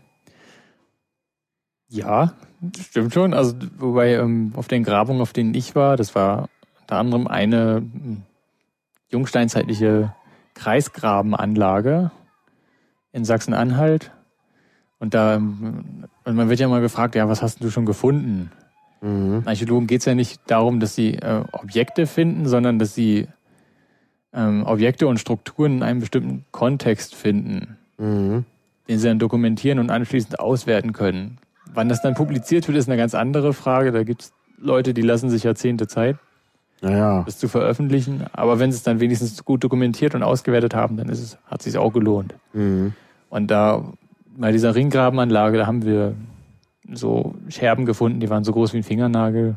Das mhm. war für, für Laien, die irgendwie eher so vom Museum her gewöhnt sind, dass man da ganze Töpfe sieht. Ja. für die war das natürlich eher eine Enttäuschung. Also es ist auch ein, vielleicht ein Irrglaube, dass das, was im Museen ausgestellt wird, das sind ganz besondere, schöne Exponate, die man, die sich dann auch Laien gerne angucken, weil was, die freuen sich natürlich mehr, wenn sie ein Gefäß sehen, als wenn sie einen Haufen von Scherben sehen, was eigentlich der Realität am nächsten ist, dass man, na, Archäologen graben ja in gewisser Weise Müll aus. Mhm. Und ganze Gefäße sind da eher die Seltenheit. Ja, ja klar. Ja. Hm, ja, wir haben da natürlich dann bei der Grabung ganz wenige Scherben gefunden. Zum Teil hatten die dann eine Verzierung, das heißt, man kann sie dann einem bestimmten Formenkreis zuordnen. Mhm. Und diesen Formenkreis, wenn er dann schon bekannt ist, dann kann man auch ungefähr sagen, mhm. in welche Zeit das kommt. Mhm. Und dann kann man sagen, ja, die Hersteller dieses Formenkreises oder dieses Kulturkreises haben auch die Ringgrabenanlage erbaut. Mhm. Beispielsweise. Sowas kann man machen. Und wir haben auch ähm, recht viele Tierknochen gefunden. Was waren das denn für, für, für Stellen, wo ihr da gegraben habt? Also ist das irgendwie das Stellen, wo man sowieso schon viel findet oder wo da, also das sind irgendwelche Fundstätten sein? Man kann ja nicht ah. einfach jetzt irgendwo sagen, fang jetzt ah, mal an zu graben. Also, nee, das naja, man wird ja wahrscheinlich irgendwie auch was finden. Ja, Archäologie beruht wirklich darauf, dass äh, einerseits, also es geht es darum, wie man Fundplätze entdeckt. Ne? Mhm. Da gibt es unterschiedliche Wege. Zum einen gibt es ehrenamtliche Denkmalpfleger, also mhm. Laien, die aus purer Lust heraus für ein Denkmalamt arbeiten, die sind dann da quasi registriert. Die laufen über Felder, besonders dann im Frühjahr, wenn die ähm, umgepflügt wurden und wenn es dann vielleicht mhm. geregnet hat. Das heißt, dann sind die Artefakte aus dem Boden herausgeholt worden von mhm. dem Flug und dann nochmal sauber gewaschen, dann kann man die besser erkennen. Ja. Die, die laufen dann über die Äcker und wenn sie was finden, dann melden sie das dem Denkmalamt und wenn das dann einen bestimmten Umfang erreicht hat oder eine bestimmte Brisanz, was ich, Goldmünzen oder sowas, dann ist dann schon Not am Mann und dann werden dann Grabungen ähm, bewilligt, also je nachdem, was man gefunden hat, wird das dann früher oder später gemacht. Also was ich in England hat ja ein Hobbyarchäologe, der hat dann da vor ein paar Jahren einen riesengroßen Goldschatz von den Angelsachsen mhm gefunden und da, also als er das dem Denkmalamt ge gegeben hat, da wurden dann erstaunlicherweise ein paar Tage später schon Ausgrabungen durchgeführt, um das alles möglichst schnell rauszuholen. Ja. Das war irgendwie einer der reichsten Goldfunde überhaupt, die man da gemacht hat. Mhm. Naja, und äh, ja, das ist so ein Weg, wie Fundplätze bekannt, wer bekannt werden können, wenn man einfach über einen Acker läuft und guckt, was liegt da. Das ist dann einerseits, einerseits können das ähm, Denkmalpfleger machen und andererseits können es auch Archäologen selber machen. Das heißt, ähm, ein Acker ist schon einmal bekannt geworden, weil da ein Bauer was gefunden hat beim Umflügen. Dann kommen dann Archäologen, 10, ah, 20 ja. Leute und die stecken dann das Feld dann quasi in Quadrate ab und laufen dann alle in einer Reihe dann darüber mhm. und dokumentieren dann, welchen Quadranten was gefunden wurde. Und wenn sie gut ausgerüstet sind, haben sie noch eine Totalstation dabei, um das Ganze dann dreidimensional einzumessen. Mhm. Dann kann man danach kartieren und Fundstreuungen erkennen. Ah, ja. Und dann weiß man ungefähr, wo sich dann ein, eine Ausgrabungsfläche am ehesten lohnt, weil da steckt so viel Geld dahinter, dass man da einfach nicht einen Schnitt aufmachen möchte und am Ende gar nichts findet. Mhm. Mhm. Das ist immer das große Problem. Man ist ja da durch die Gelder, die man bekommt, ja schon dazu gezwungen, dass man bestimmte mhm. ähm, Sachen dann vorzeigen kann. Und dann gibt's ja noch die Grabungen, die passieren, wenn man eine Straße baut, ein Haus ja, baut. Das, das ist dann mhm. das eine, dass dann äh, durch Bauarbeiten Sachen gefunden werden. Also kann ja sein, dass man irgendwo ein Haus baut und auf einmal das mitten auf einem Gräberfeld liegt, wenn man Pech hat, dann muss das natürlich auch erstmal alles rausgenommen und dokumentiert werden.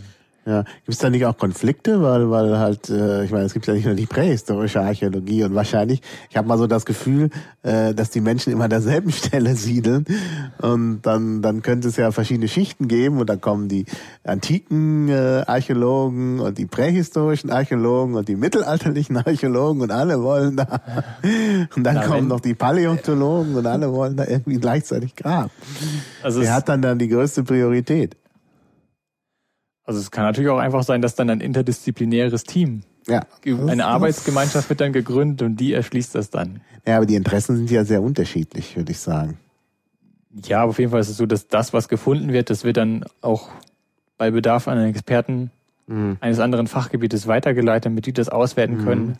Das heißt, dann kommt dann nicht irgendwie eine Monographie raus, sondern ein dicker Band, wo dann Archäozoologen die Knochen untersucht haben, die müssen mhm. noch nicht mal auf der Grabung dabei gewesen sein, die können sich das dann quasi dann im Nachhinein mhm. im Labor angucken. Ja, genau. Oder dass es dann ähm, so Zusammenschlüsse gibt, dass dann nachher im Nachhinein die Sachen noch einmal kurz verteilt werden an unterschiedliche mhm. Experten. Ja. Und dann, ja. Äh, was jetzt noch zu dem, wie man Fundplätze entdecken kann, da gibt's dann auch noch, neben den Baustellen, die Christoph gerade erwähnt hat, gibt es auch noch im, einfach Luftbildprospektion. Das heißt, wenn ich mit einem Flugzeug über einen Acker fliege, dann kann ich ähm, keine Artefakte erkennen, aber ich kann Baustrukturen erkennen. Also je nachdem, ob ich jetzt früher mal auf einem Feld eine Grube hatte, wenn ich die als Abfallgrube benutzt habe, dann sind ja ziemlich viele organische Materialien reingelandet. Und es ist ja dann anschließend für den Bewuchs über dieser Grube ist es ja von Vorteil, weil da viele mhm. Mineralien drin sind. Ja, genau. Und dann wächst, dann, dann wächst, was auch immer da drüber ist, es wächst besser. Alter, das Gegenteil dazu ist, wenn ich früher mal einen, einen Hausgrundriss gebaut habe oder eine Mauer aus Steinen, die dann unter die Erde gekommen ist. Da sind wenige Mineralien und das und der Bewuchs darüber ist dann entsprechend geringer. Mhm. Wenn ich dann mit einem Flugzeug darüber fliege und das Ganze von oben sehe, dann kann man dann teilweise erkennen, dass zum Beispiel beim Ringgraben, da wächst das Gras einfach ah. innerhalb dieses Kreises viel, viel besser. Ah, das ist ja oh. interessant. Da kann man ja noch ganz neue Verfahren in der, in der Archäologie anwenden. Das hatten wir, man hat ja neulich auch diese Pyramiden da äh, gefunden durch Satellitenaufnahme. Ja. Aber das kann man doch auch bei der äh, prähistorischen Archäologie ja, wunderbar also man machen. kann beispielsweise, wenn man Manche Leute werden davon süchtig, wenn sie anfangen mit Google, mit dem Google Satellitenfotos, kann man sich ja auch sehr, sehr gut Äcker angucken und irgendwelche ähm, belandwirtschaftlich bewirtschafteten Felder. Und darüber kann man auch schon äh, Strukturen erkennen. Wenn die Aufnahmen gut genug sind von der Qualität, dann geht mhm. das. Also so, so ein Ringgraben, wenn er groß genug ist, kann man den auch über Google dann schon erkennen. Man sollte ja. ihn natürlich nicht ausgraben. Ja, klar. Das sollten dann die Archäologen. Also man kann genau. dann einerseits äh, die Sachen, die unter der Erde sind, und dann wie gesagt einen Einfluss über den, auf den Wuchs. Dann gibt es natürlich auch noch Strukturen wie den Limes, der teilweise noch steht. Mhm, klar. Und es gibt ja. dann ähm, ehemalige Straßen, die man auch noch erkennen kann. Mhm. Es gibt ähm, ja. Gräben und Wälle, die man noch erkennen kann. Die sind überirdisch, kann man mhm. gut sehen. Oder Hügelgräber. Ja.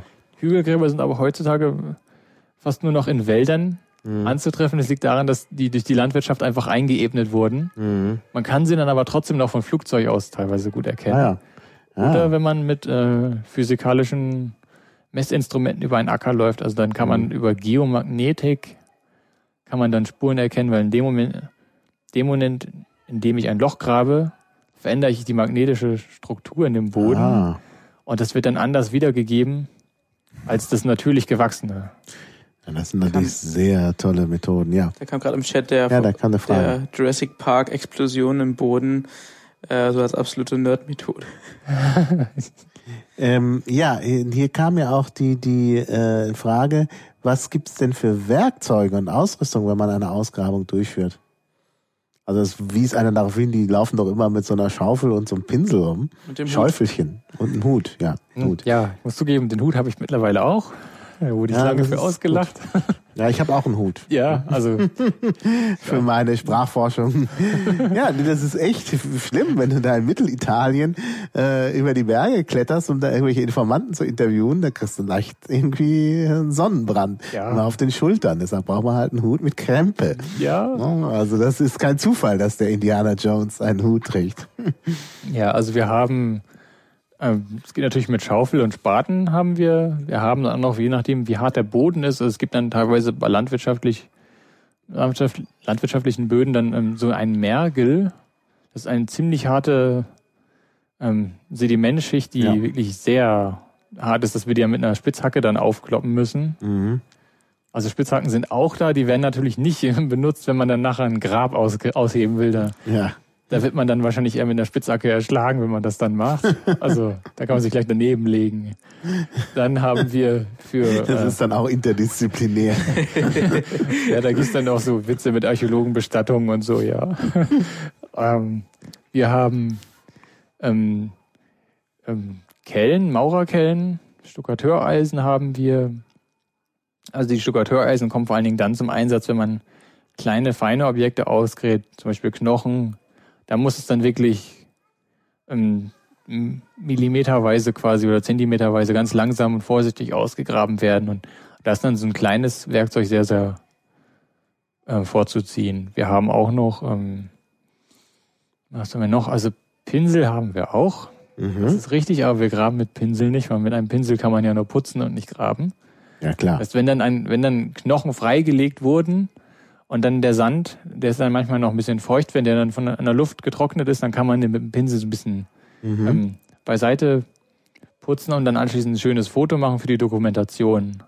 Mhm. Aber so im Großen und Ganzen sind äh, werden Pinsel eigentlich äh, ja eher weniger eingesetzt. Da muss man schon die Zeit dazu haben. Also wenn jetzt Archäologen auf einer Baubegleitung sind, da, da behindert das ja nur die Bauarbeiter, wenn sie auf einmal anfangen, irgendwie so einen Topf sauber zu pinseln, damit der irgendwie schön aussieht und die Bauarbeiter wollen eigentlich ihre Straße weiterbauen. Mhm. Da geht das natürlich nicht.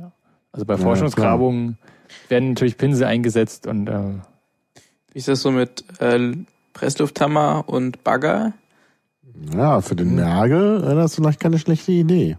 Also Brennstoff habe ich noch nie auf einer Ausgrabung gesehen. Ja. Ähm, Bagger ja. Das ist dann schon so ein bisschen luxuriös, wenn man dann ein Bagger da ist, der dann die ersten 30 Zentimeter Boden abhebt. Das ist so der Flughorizont. Mhm. Da kommt dann auch der Bauer rein, wenn er den Acker umflügt und alle Artefakte, die da drin liegen, die, die werden natürlich immer wieder neu bewegt, wenn er da mhm. durchkommt und dann ähm, teilweise auch ein bisschen kaputt gemacht. Aber ähm, ja, das ist dieser, das ist dann der, quasi der, der fruchtbare Mutterboden und darunter ist dann ähm, der anstehende weiße, äh, äh, gelbliche Boden eher und in dem sind dann Baustrukturen aus der Steinzeit beispielsweise zu erkennen. Mhm. Und es ist für Archäologen sehr erfreulich, wenn dann ein Bagger da ist, ein, ein erfahrener Baggerfahrer, der die ersten 30 Zentimeter mit, mit seiner Schaufel abkratzen kann. Mhm. Das erspart den Archäologen natürlich sehr, sehr viel Arbeit. Mhm. Sie müssen einfach nur noch dann die ebene Fläche, die da ist, einmal quasi sauber putzen, damit dann da keine Rillen mehr da sind. Also das heißt dann, dass man dann ein Planum erstellt. Das ist dann eine schöne, ebene, glatte Fläche, da kann man dann die Strukturen am besten erkennen. Mhm. Also es sollte nicht irgendwie so ein Relief dann am Ende da sein, weil das dann der Sache nicht dienlich, wenn man bestimmte Strukturen erkennen möchte. Ja, ja. Hier kommt noch eine Frage zu den Skeletten. Was für ein Anteil an Skeletten wird denn so im Schnitt erhalten? Und inwiefern kann man daraus die Größe der Gesamtpopulation schließen? die Größe der Gesamtpopulation kann anhand von irgendwelchen mathematischen Formeln ermittelt werden. Die habe ich aber nicht im Kopf. ja, aber was, was beschreiben diese mathematischen Formeln?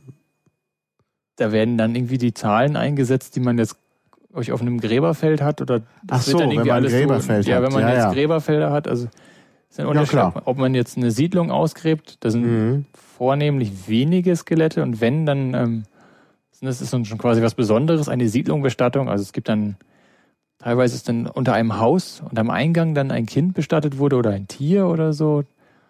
Quasi so zur Gründung des Hauses, dann wurde da jemand bestattet oder es gibt auch mittelsteinzeitliche ähm, Siedlungen, da wurde dann unter jedem Haus jemand begraben. Die haben dann auch alle in bestimmte Richtungen geguckt, also da war ja die Seltenheit. Mhm. Und dann, ja, was macht man mit den Skeletten? Also ja, wie gesagt, vornehmlich sind die dann äh, auf Gräberfeldern. Also ich habe jetzt noch nie auf einem Gräberfeld ausgegraben. Mhm. Aber ich weiß, dass das wohl sehr anstrengend sein soll, weil man jeden Knochen einzeln freilegen sollte und äh, mhm. äh, menschliches Skelett hat, je nachdem, wie die Knochen miteinander verwachsen sind, zwischen 206 und 214 Knochen ungefähr und die sollen möglichst alle da sein. Ja. Wenn dann nachher der Anthropologe das untersucht und dann irgendwie das Schienenbein fehlt, dann sagst du, hm, ist das jetzt ein genetischer Defekt und es ist nicht gewachsen oder mhm. ist es irgendwie verschütt gegangen?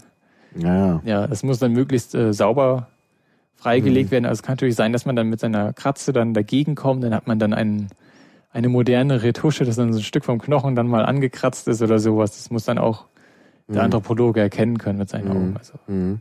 Und das Schöne ist eben, wenn man jetzt ein Gräberfeld hat, dann kann man einerseits erkennen, wo, was sich Männer und Frauen liegen. Man kann dann auch auswerten, ob es irgendwie Familiengräber sind, ob Familienangehörige nah beisammen bestattet wurden oder ob ähm, kranke Leute eher außerhalb bestattet wurden oder innerhalb. Also da kann man dann auch schon so einen sozialen Status ähm, erkennen. Das Problem ist natürlich, dass, ähm, dass der soziale Status ist, der ähm, den die Hinterbliebenen definiert haben, weil der Tote selber ja. ist ja der Letzte, der sagt, ich möchte das und das in mein Grab haben und das sind dann eher die Hinterbliebenen, mhm. die dann sagen, okay, wir ähm, gestatten dem jetzt dieses und dieses Ansehen und dann kriegt er dann so und so ein Grab mit den Beigaben XY. Mhm. Und ähm, ja, es gibt dann auch an den Skeletten bestimmte Merkmale oder es gibt auch Krankheiten, die irgendwie eher so familienspezifisch sind und so immer weiter vererbt werden. Mhm. Und da kann man dann erkennen, dass wenn dann eine Gruppe von Skeletten bestattet wurde, vielleicht nehmen die teilweise auch durch Blickkontakt Bezug Aha. zueinander. Aha. Oder sie liegen eben direkt nebeneinander. Man kann dann auch erkennen, ob ein Grab nochmal geöffnet wurde und dann noch jemand dazugelegt wurde. Mhm. Und da kann man dann kann man sagen, ja, das ist vielleicht irgendwie so eine Art Familien Familiengrab. Familiengrab, ja. Und äh, die Anzahl der erhaltenen Skelette, da war ja auch noch die, dieser, dieser, äh, die, diese Teilfrage wie viel da so im Schnitt erhalten sind von den Skeletten? Das kann ich eigentlich nicht so richtig beantworten. Das hängt immer davon ab, in welchem Boden die bestattet wurden. Mhm. Es gibt Böden, in denen sich die Skelette auch ja, fast vollständig mhm. zersetzen und dann ist dann vielleicht irgendwie noch ein sogenannter Leichenschatten erkennbar. Das ist dann eine leichte Verfärbung im Boden. Mhm. Man noch ungefähr erkennen kann, die Umrisse dieser Person, die da früher mal gelegen hat. Mhm. Ähm, ja, wie gesagt, das ist sehr, sehr abhängig von dem Boden, dem das eingelagert wurde. Also ja. dann die Mineralien aus dem Knochen mhm. rausgenommen wurden, quasi von der Umgebung, mhm. es zersetzt wurde.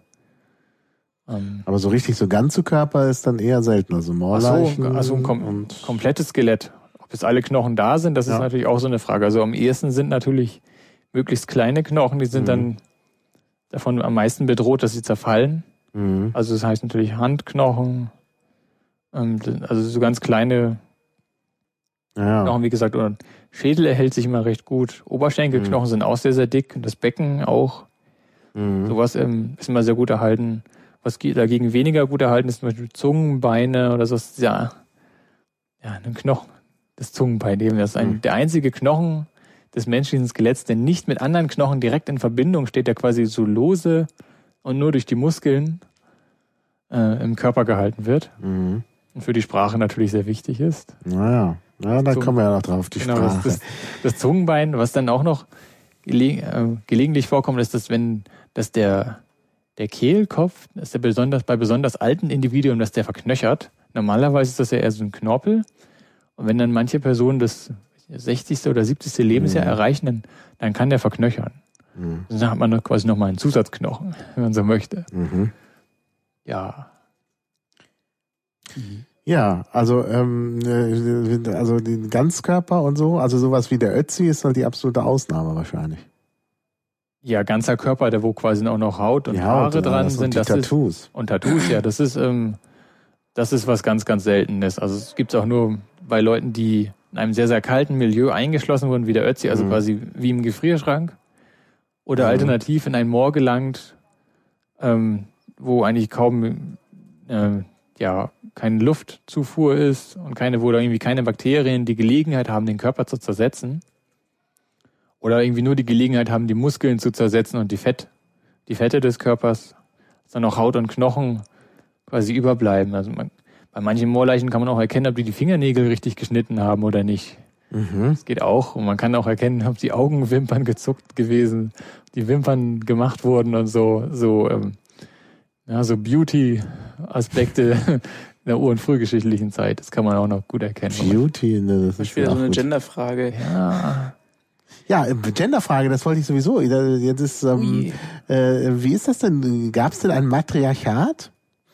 Man sagt doch immer, dass äh, die äh, Menschen, also dass das Patriarchat so eine so eine neuere Geschichte sei. Und früher waren die Frauen, die den Ton angegeben haben. Das hat man, es haben Archäologen besonders in den 60er und 70er Jahren vertreten, rein zufällig, als in Deutschland auch die Frauenbewegung aufgekommen ist. So ein Zufall. Ja, genau. Also Archäologen sind immer sehr, archäologische Interpretationen sind immer sehr einer bestimmten Zeit, einem bestimmten Zeitgeist verhaftet. Das war früher so und ist heute auch noch so, natürlich. Mhm. Aber ähm, das haben wir, das ist, glaube ich, auch der Punkt mit ja, dem, also, ähm, äh, mit dem Neandertaler gewesen. Das ist einfach Zeitgeister, Rassismus zu betreiben. Und ähm, ja, wenn man sich die Publikationen heute anguckt, dann wird die Altsteinzeit auch immer demokratischer und gleichberechtigter. Also man hat ja auch bis längere, vor kurzer Zeit noch mal gesagt, ja, Frauen haben gesammelt und Männer haben gejagt. Mhm. Ja, warum sollten Frauen nicht auch jagen können? Warum ja, sollten genau. die immer nur zu Hause im Zelt sitzen und sich um die Kinder kümmern? Weil genau. eine Frau hat ja nicht immer ein Kind da. Mhm. So, oder warum sollten sie mal Kleidung nähen? Männer können das doch genauso gut. Mhm. Ja? Vielleicht können die es sogar noch viel besser, weil sie wissen, wie die Kleidung, Kleidung geschneidert werden soll, damit man damit gut auf die Jagd gehen kann, damit sie sich gut bewegen können, was weiß ich. Ähm, also man, man geht eher davon ab, dass jetzt irgendwie Frauen nur auf das Sammeln auf das Pflegen von Kindern reduziert werden oder auf das Kochen. Das ist Quatsch. Man, man, man kann auch, wie soll man das denn nachweisen? Man hat ja nur weibliche Skelette und man findet ja in der Regel kein Skelett einer Frau, die gerade dabei war zu kochen, als dann die Decke über ihr zusammengestürzt ist und dann wurde sie quasi beim Kochen erschlagen. Mhm. Also so, das, das ist so, das ist dann ein Moment, in dem dann die Zeit quasi festgehalten wird, was für das Individuum natürlich sehr schrecklich ist. Ja. Aber ähm, ja, solche Funde gibt es de facto so gut wie gar nicht. Also es ist eine reine Hypothese, ob Frauen jetzt äh, gesammelt und gekocht haben, also mehr oder weniger als Männer. Was aber interessant ist zum Beispiel, dass man man hat bei Neandertal, es gibt einen Neandertaler Fund in einer spanischen Höhle, die heißt El Citron. Mhm. Das ist wahrscheinlich die wichtigste mittelpaläolithische Höhle in Spanien. Da wurden, glaube ich, elf oder zwölf Neandertaler gefunden, denen genau das passiert ist, was ich gerade gesagt habe. Da ist nämlich die Höhle eingestürzt beim Erdbeben und die mhm. wurden alle erschlagen. Ja. Die wurden dann in den 90er Jahren entdeckt und die Knochen waren so gut erhalten, dass man dann auch, auch noch DNA-Analysen durchführen konnte. Unter den Individuen waren Erwachsene und Kinder, Frauen und Männer. Da hat sich dann herausgestellt, dass die erwachsenen Männer alle aus einem Stammbaum stammen und die Frauen aus unterschiedlichen. Das heißt, dass die Frauen ähm, ihre Familien verlassen haben, um mit den Männern zusammen zu sein. Mhm. Das heißt, Neandertaler haben zumindest in Spanien zu diesem Zeitpunkt ähm, patrilokal gelebt. Mhm. Ähm, ob das also jetzt, ob die Frauen jetzt gar nichts zu sagen haben, sagt das natürlich nicht aus. Kann natürlich sein, dass sie zu den Männern gegangen sind und die Männer ganz devot gemacht haben, was die Frauen wollten. Aber auf jeden Fall sind die Frauen zu den Männern hingegangen und nicht andersrum. Das ist so ein recht spannender Befund, den man gemacht hat. Mhm. Es wurde auch eine Zeit lang ähm, gemutmaßt, dass ähm, zu Beginn des Jungpaläolithikums äh, ein, es ein Matriarchat gegeben haben könnte. Das liegt daran, dass es so viele Frauenstatuetten gibt hat man dann gesagt, ja, ähm, Frauen waren, es gibt viele Frauenstatuetten, aber es gibt keine Männer. Mhm. So, wie kommt das dazu? Waren Frauen wichtiger als Männer oder äh, haben Männer alleine die Kunst gemacht und wollten irgendwelche Frauen haben und keine Männer? Mhm. Also irgendwie so eine sehr heterosexuelle, sexistische Interpretation, dass Männer Frauenstatuetten hergestellt haben, um sich dann irgendwie den Busen und den Hintern anzugucken, weil die besonders betont waren bei diesen Statuetten. Also sie haben dann ein, ein sehr großes Gesäß und sehr große Brüste. Das ist natürlich die Frage, ja, haben die Männer das jetzt irgendwie darauf reduziert, weil das dann irgendwie so weibliche Hauptmerkmale gewesen sein könnten?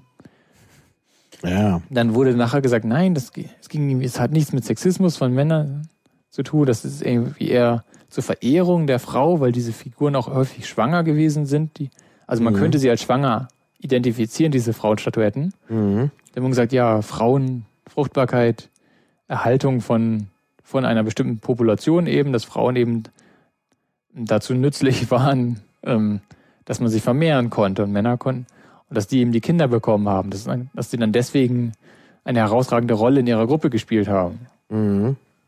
Das war dann eben dann so die Idee mit dem Matriarchat.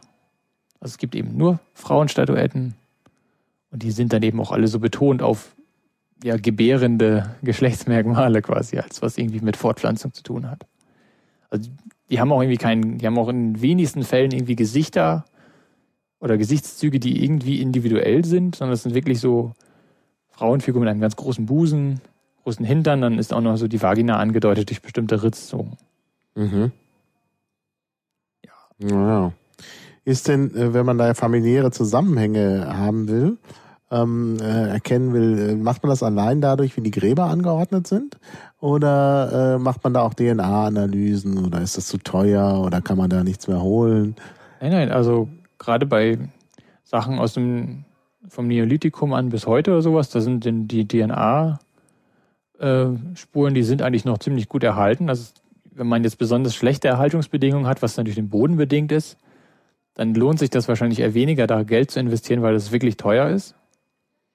Ich habe jetzt keine Zahlen im Kopf, aber es ist so, ich könnte mir das nicht leisten, dass man da für mich irgendwie ein Skelett analysiert. Mhm. Dass ich da ein Labor bezahlen könnte. Auf jeden Fall ist es so, dass wenn ein Gräberfeld archäologisch ausgegraben wird und dann die entsprechenden Forschungsgelder vorhanden sind, dann macht man das auch gerne. Mhm. Also es gibt so ein,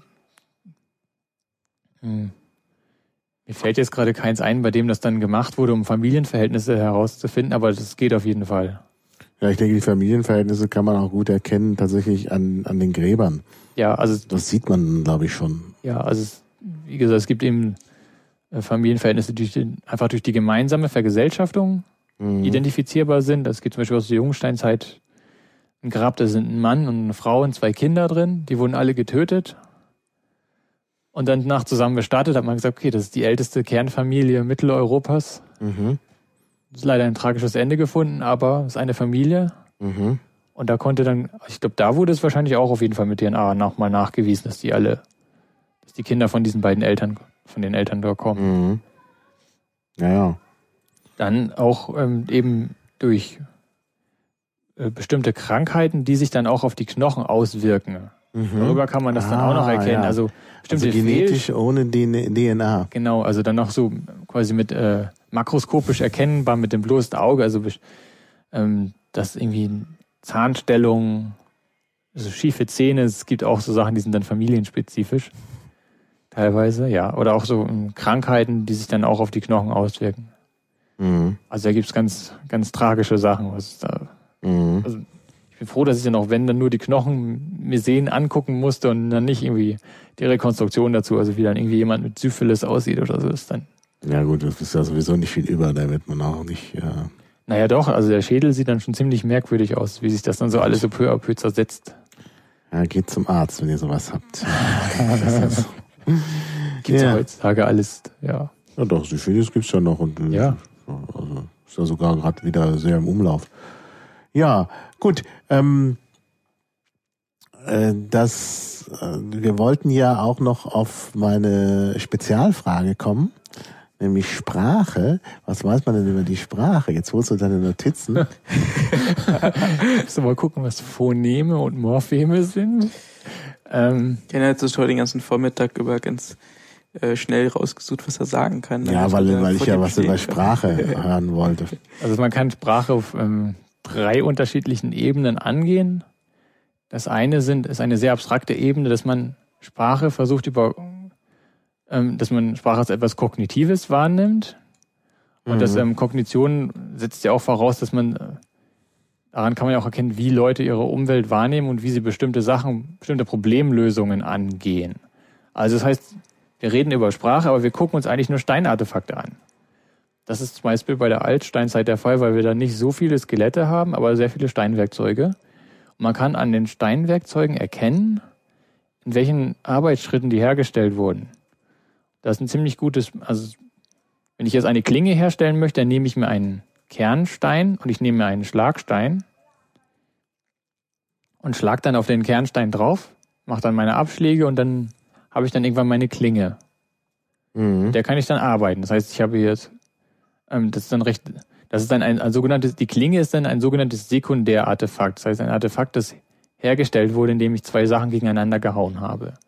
Primärartefakte mhm. wäre einfach nur, wenn ich jetzt ein, durch den Wald laufe, ich finde ein Stück Holz und benutze das dann als Knüppel, ohne das zu bearbeiten. Das wäre dann ein Primärartefakt. Das gibt's auch bei, bei Tieren. Mhm. Bestimmte Affen, die das machen. Mhm. Dann gibt es äh, sogenannte Tertiärartefakte.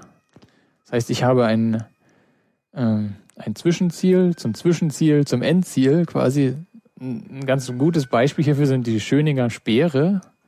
Das ist auch wieder was made in Germany. Das sind so ungefähr 300.000 Jahre alte Holzspeere aus Niedersachsen. Mhm. Die könnten auch theoretisch von Neandertalern oder dem späten Homo erectus hergestellt worden sein. Und das ist das Besondere an einem Speer, dass man hier, ähm, man braucht einerseits ein geeignetes Holz, das dann für den Speer benutzt wird. Also ein, man muss ein Verständnis haben für das Rohmaterial und ich muss dieses Rohmaterial bearbeiten. Das kann ich aber nicht mit irgendeinem Stein, der einfach so rumliegt, sondern ich brauche, ich muss mir erstmal eine Klinge herstellen, mit der ich dann das Holzartefakt bearbeite und anschließend kann ich dann ja auch die Eigenschaften verbessern, wenn ich das dann im Feuer ein bisschen härte oder sowas, mhm, damit ich damit besser jagen kann. Und da mit diesen Speeren auch geworfen wurde, kann man erkennen, dass äh, hier ähm, eine Verbesserung von den visuellen und motorischen Fähigkeiten des Menschen stattgefunden hat. Also ähm, nee, ich habe noch keinen Affen gesehen, der mit einem Speer quasi wirft. Mhm. Das, vielleicht gibt's das, ich weiß es nicht. Auf jeden Fall ist es etwas, was hier spezifisch ist, dass man jetzt, da kann man sagen, okay, die haben die, es wurde hier die Denkleistung erbracht, dass man mehrere Ziele, Zwischenziele hatte, bis dann zu diesem einen Endziel Speer, mhm. mit dem ich dann jagen möchte. Und ähm, da braucht man dann auch dazwischen durch die Frage, was wäre wenn? Dass man dann anfängt, irgendwie Theorien zu entwickeln und, und vor allen Dingen zu planen, so zu planen, dass man dann auch in der Zukunft mit diesem Speer arbeiten kann. Also der Zeitaufwand soll ja nicht umsonst gewesen sein. Und ähm, da wird dann eben, da setzt dann eben die Theorie an, dass man sagt, ja, für diesen komplexen Herstellungsprozess hat man vermutlich eine Sprache gebraucht. Oder für ja, die Jagd anschließend danach, weil man, ja, man, man geht ja nicht da alleine. organisieren, man genau. muss sich da organisieren und da braucht man dann eine differenzierte Sprache, mit der man mhm. sich dann ähm, sagen kann, ja, wenn das Mammut jetzt nach links geht oder wenn es nach rechts geht, dann machst du das und das. Genau. Ja, und das ist ja, ähm, Tiere haben ja eher eine angeborene Verständigungsweise. Es gibt dann so bestimmte Laute, die sie ausstoßen und die Gruppe reagiert dann darauf. Aber ähm, diese Laute werden ohne Rücksicht auf eigene Motivation oder auf die Gefühle des anderen quasi ausgestoßen. Es ist einfach nur so, ein, so eine Reaktion auf etwas. Und das dann gerade, und das dann bei der Sprache eben das Besondere ist, dass man, dass man wirklich kommuniziert, dass man auch über seinen eigenen Intelligenzzustand, seine eigene Motivation Bescheid weiß und über sein Gegenüber. Mhm. Dass dann hier ähm, viel, viel mehr auch soziale Faktoren da reinspielen. Mhm. Ja, ja. Und auch wenn man jetzt ähm, Artefakte herstellt, also sogenannte Tertiär-Artefakte herstellt, dann kann man ja auch Arbeitsprozesse quasi aufteilen. Ich sage, du machst mir die Klingen genau. und ich suche das Holz. Ja, Oder ja, ja. Ähm, wir gehen jetzt in den Wald und suchen Holz und dann musst du irgendwie sagen, das hier, das muss es sein. Wir wollen nur dieses Holz haben. Mhm. Und das muss so und so beschaffen sein, so und so lang. Und das, ja, da, da stößt man dann ja eigentlich schon an die Grenzen von irgendwie, von, von Lauten. Mhm. Da muss man dann ein bisschen besser was differenzieren können. Das wäre der eine Punkt, dass man das eben über Artefakte angeht. Andererseits kann man natürlich ähm, mit äh, den Knochen argumentieren. Wir haben ja vorhin das Zungenbein erwähnt. Es gibt zum Beispiel ein äh, Fund, man hat anfangs gedacht, ja, Neandertaler Schädel so primitiv und Knochen so robust, der konnte nicht reden. Mhm. Das hat man recht lange geglaubt, bis man dann in Israel das ein anatomisch modernes Zungenbein eines Neandertalers gefunden hat. Das war eine absolute Sensation. Mhm. Das heißt, er hatte zumindest von seinem knöchernen Aufbau her die Voraussetzung ähm, zu sprechen. Mhm. Dann ja. sieht die Lage natürlich ganz anders aus. Genau. Da ist aber auch nur eins von vielen, einer von vielen Aspekten. Dann gibt es andererseits auch noch dieses äh, FOXP2-Gen.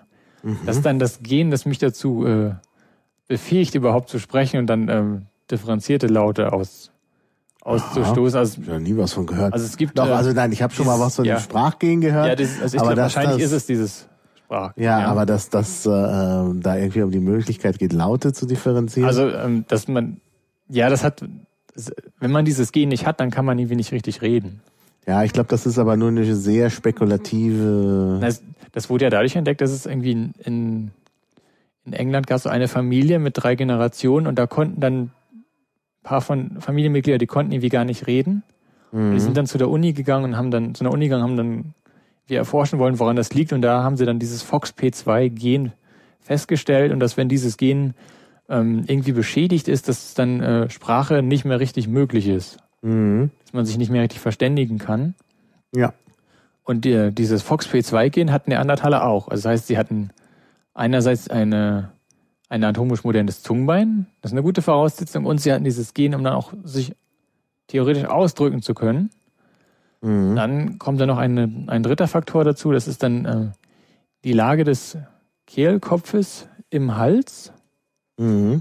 Ja. Ähm, der Kehlkopf ist ja bei modernen Menschen etwas weiter unten im Vergleich beispielsweise zu Affen, da ist er relativ nah an der Zunge und am Unterkiefer dran. Mhm. Und daran erkennt man, deswegen können die auch bestimmte Laute, die wir ausstoßen können, können die nicht machen.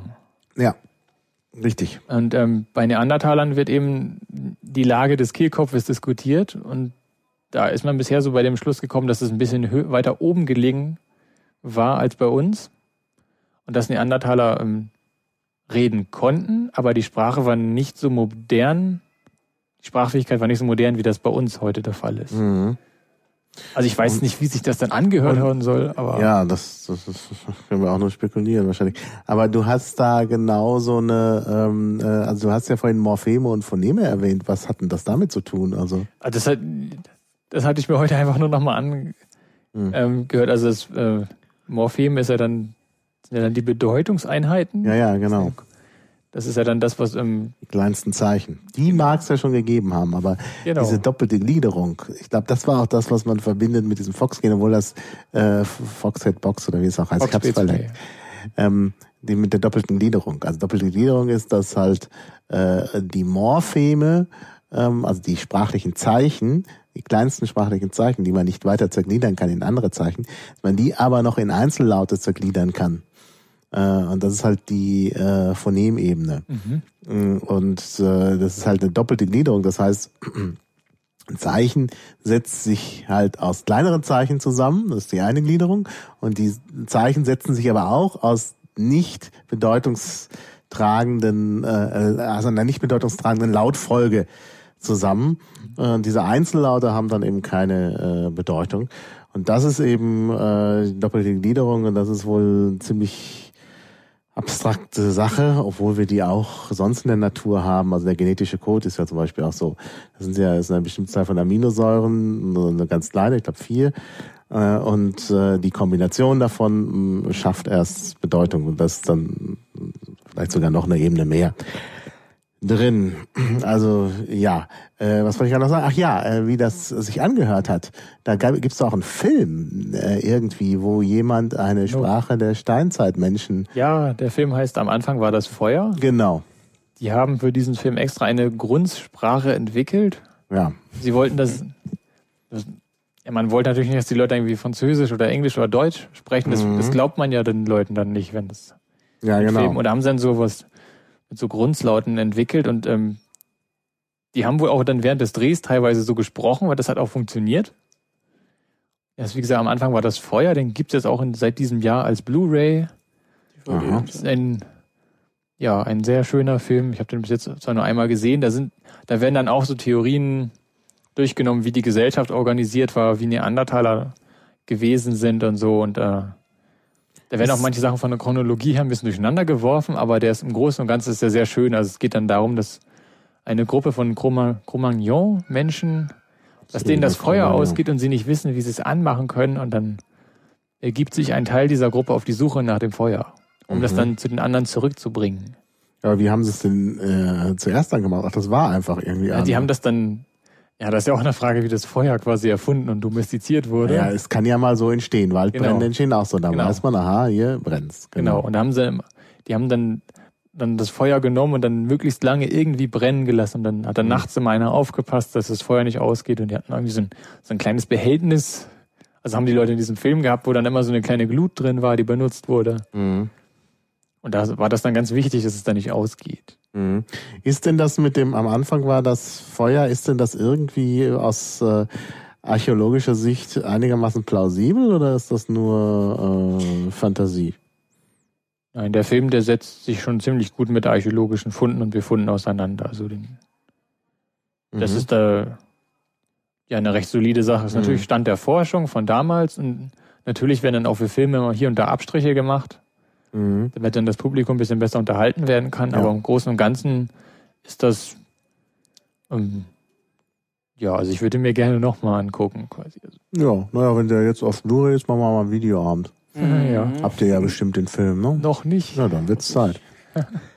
ja, ähm, Also es gab aber noch einen Hinweis, wie man Sprache nachweisen ja. kann, und zwar am Schädel direkt. Es gibt okay. ja, ähm, unser Gehirn hat ja zwei Zentren, die mit der Sprache eng verbunden sind. Genau. Das eine ist das Wernicke-Zentrum. Genau. Das wurde 1874 von Karl Wernicke entdeckt. Ja. Das ist ein, ähm, dieses Zentrum dient für das Sprachverständnis und wenn das, mhm. wenn es ausfällt oder beschädigt wird, dann hat der Betroffene zwar die Möglichkeit zu sprechen, aber er versteht nicht mehr, was er sagt. Naja, es ist, das ist so ein bisschen, ja. weiß nicht, vielleicht so viel, wenn man betrunken Auto fährt, ich weiß es Ja, nicht. es gibt Wortfindungsstörungen vor allen Dingen. Also die Störungen im Wernicke-Zentrum, so habe ich das mal gelernt und ist das auch schon länger her, dass ich das äh, studiert habe, ähm, die sind vor allen Dingen äh, im lexikalischen Bereich. Also die Leute äh, finden nicht die richtigen Wörter. Mhm. Ähm, und die äh, da gibt es die andere Aphasie noch, also Aphasie ist eine Sprachstörung durch Gehirnverletzung. Die Gehirnverletzungen können durch Unfälle passieren und auch durch ähm, Schlaganfälle. Äh, und äh, dann sind halt bestimmte Bereiche des Gehirns zerstört und dann kommt es halt zu Sprachstörungen. Und da weiß man eben aufgrund der Patienten, denen das passiert ist, ungefähr, no, an der Stelle kommt es halt mehr zu äh, Wortfindungsstörungen, das ist die sogenannte Wernicke-Aphasie. Und dann gibt's noch eine andere, äh, die kannst du jetzt mal nennen. Ähm, das andere Gehirnzentrum meinst du? Ja. Ähm, das ist das Broca-Zentrum. Genau, das Broca-Zentrum. Broca ist ein französischer Chirurg gewesen, der aber auch als äh, äh, allgemeingebildeter Mensch in seiner Heimat, der kommt aus dem Südwesten Frankreichs, alle möglichen anderen Forschungen gemacht hat. Der hat sich zum Beispiel auch mit Archäologie beschäftigt und er hat sich auch mit äh, Baskisch beschäftigt. Deshalb kenne ich den, also naja, der ist lange tot, also im 19. Jahrhundert. Ähm, aber deshalb ist mir der über den Weg gelaufen. Das ist äh, eine, das ist praktisch der Forscher, die die nördliche Grenze des Baskischen auch erforscht hat. Mhm. Also wirklich ein sehr vielseitiger Mensch. Mm, naja, und äh, was kannst du über das Broca-Zentrum sagen? Ja, also Paul Broca hat es 1861 erkannt bei einem, einem Patienten, der hieß Mr. Tann. Genau. Das war ein Mensch, der, der konnte immer nur Tann sagen. Genau. Deswegen wurde er auch so genannt. Und dann nach seinem Tode wurde dann eine Autopsie, eine Autopsie durchgeführt. Man hat dann festgestellt, dass ein bestimmter Bereich des Gehirns ähm, defekt war. Und das wurde dann eben als Broca-Zentrum bezeichnet, weil das dann mhm. man dann gemutmaßt, dass genau dieser Bereich dann dafür zuständig gewesen ist, dass er nur noch Tan sagen konnte. Ja, also äh, ich glaube, er hat Tan gesagt. Er hat immer Tan, Tan, Tan, Tan, Tan, Tan, Tan, Tan, Tan, Tan, Tan, Tan.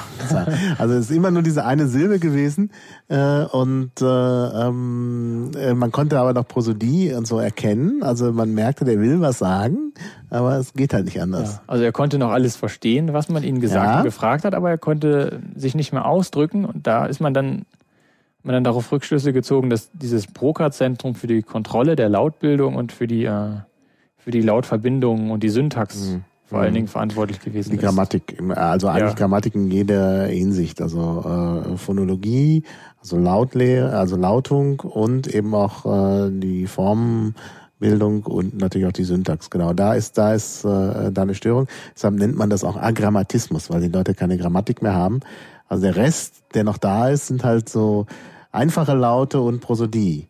Und also muss eine ziemlich heftige Sache sein, weil die Leute ja denken und und verstehen und auch irgendwie meinen, jetzt was Sinnvolles zu sagen. Nur es kommt halt nichts Sinnvolles dabei raus. Das ist sicherlich sehr schwierig. Aber was hat das jetzt mit der prähistorischen Archäologie zu tun? Ja, ähm, wenn man sehr viel Glück hat, dann findet man ja, also ein anderer Weg. Wenn ein Mensch äh, wächst, dann passt sich ja die Schädelform in gewisser Weise auch dem Gehirn an. Das heißt, es gibt dann im Schädel selber einen Abdruck an den Schädelwänden vom Gehirn. Mhm. Und wenn ein Schädel sehr, sehr gut erhalten ist, dann kann man erkennen, dann kann man auch einen, einen Abguss von dem Gehirn quasi machen. Man hat dann nun nur eine recht grobe Struktur dessen, wie das Gehirn mal ausgesehen hat. Aber man kann an diesem Gehirnabguss erkennen, ob ähm, ein bestimmtes Zentrum des Gehirns, wie stark das ausgebildet gewesen ist. Ja, stimmt. Und darüber kann man dann Rückschlüsse ziehen, ja, Brucker-Zentrum quasi nicht vorhanden oder ähm, so und so stark ausgebildet. Und dann kann man dann so, naja, wenn auch nur recht rudimentäre Rückschlüsse daraus, daraus dann ziehen, inwiefern ein, ein Individuum sprachbefähigt gewesen ist. Mhm.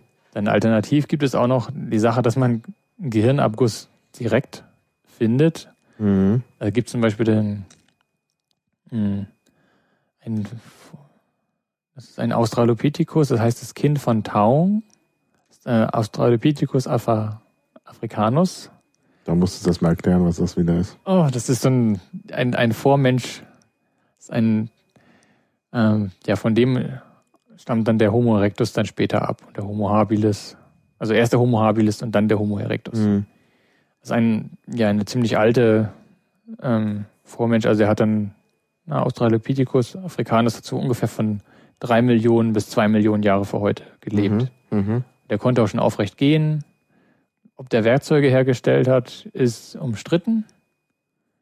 Und auf jeden Fall gibt es da den Fund von einem Kind.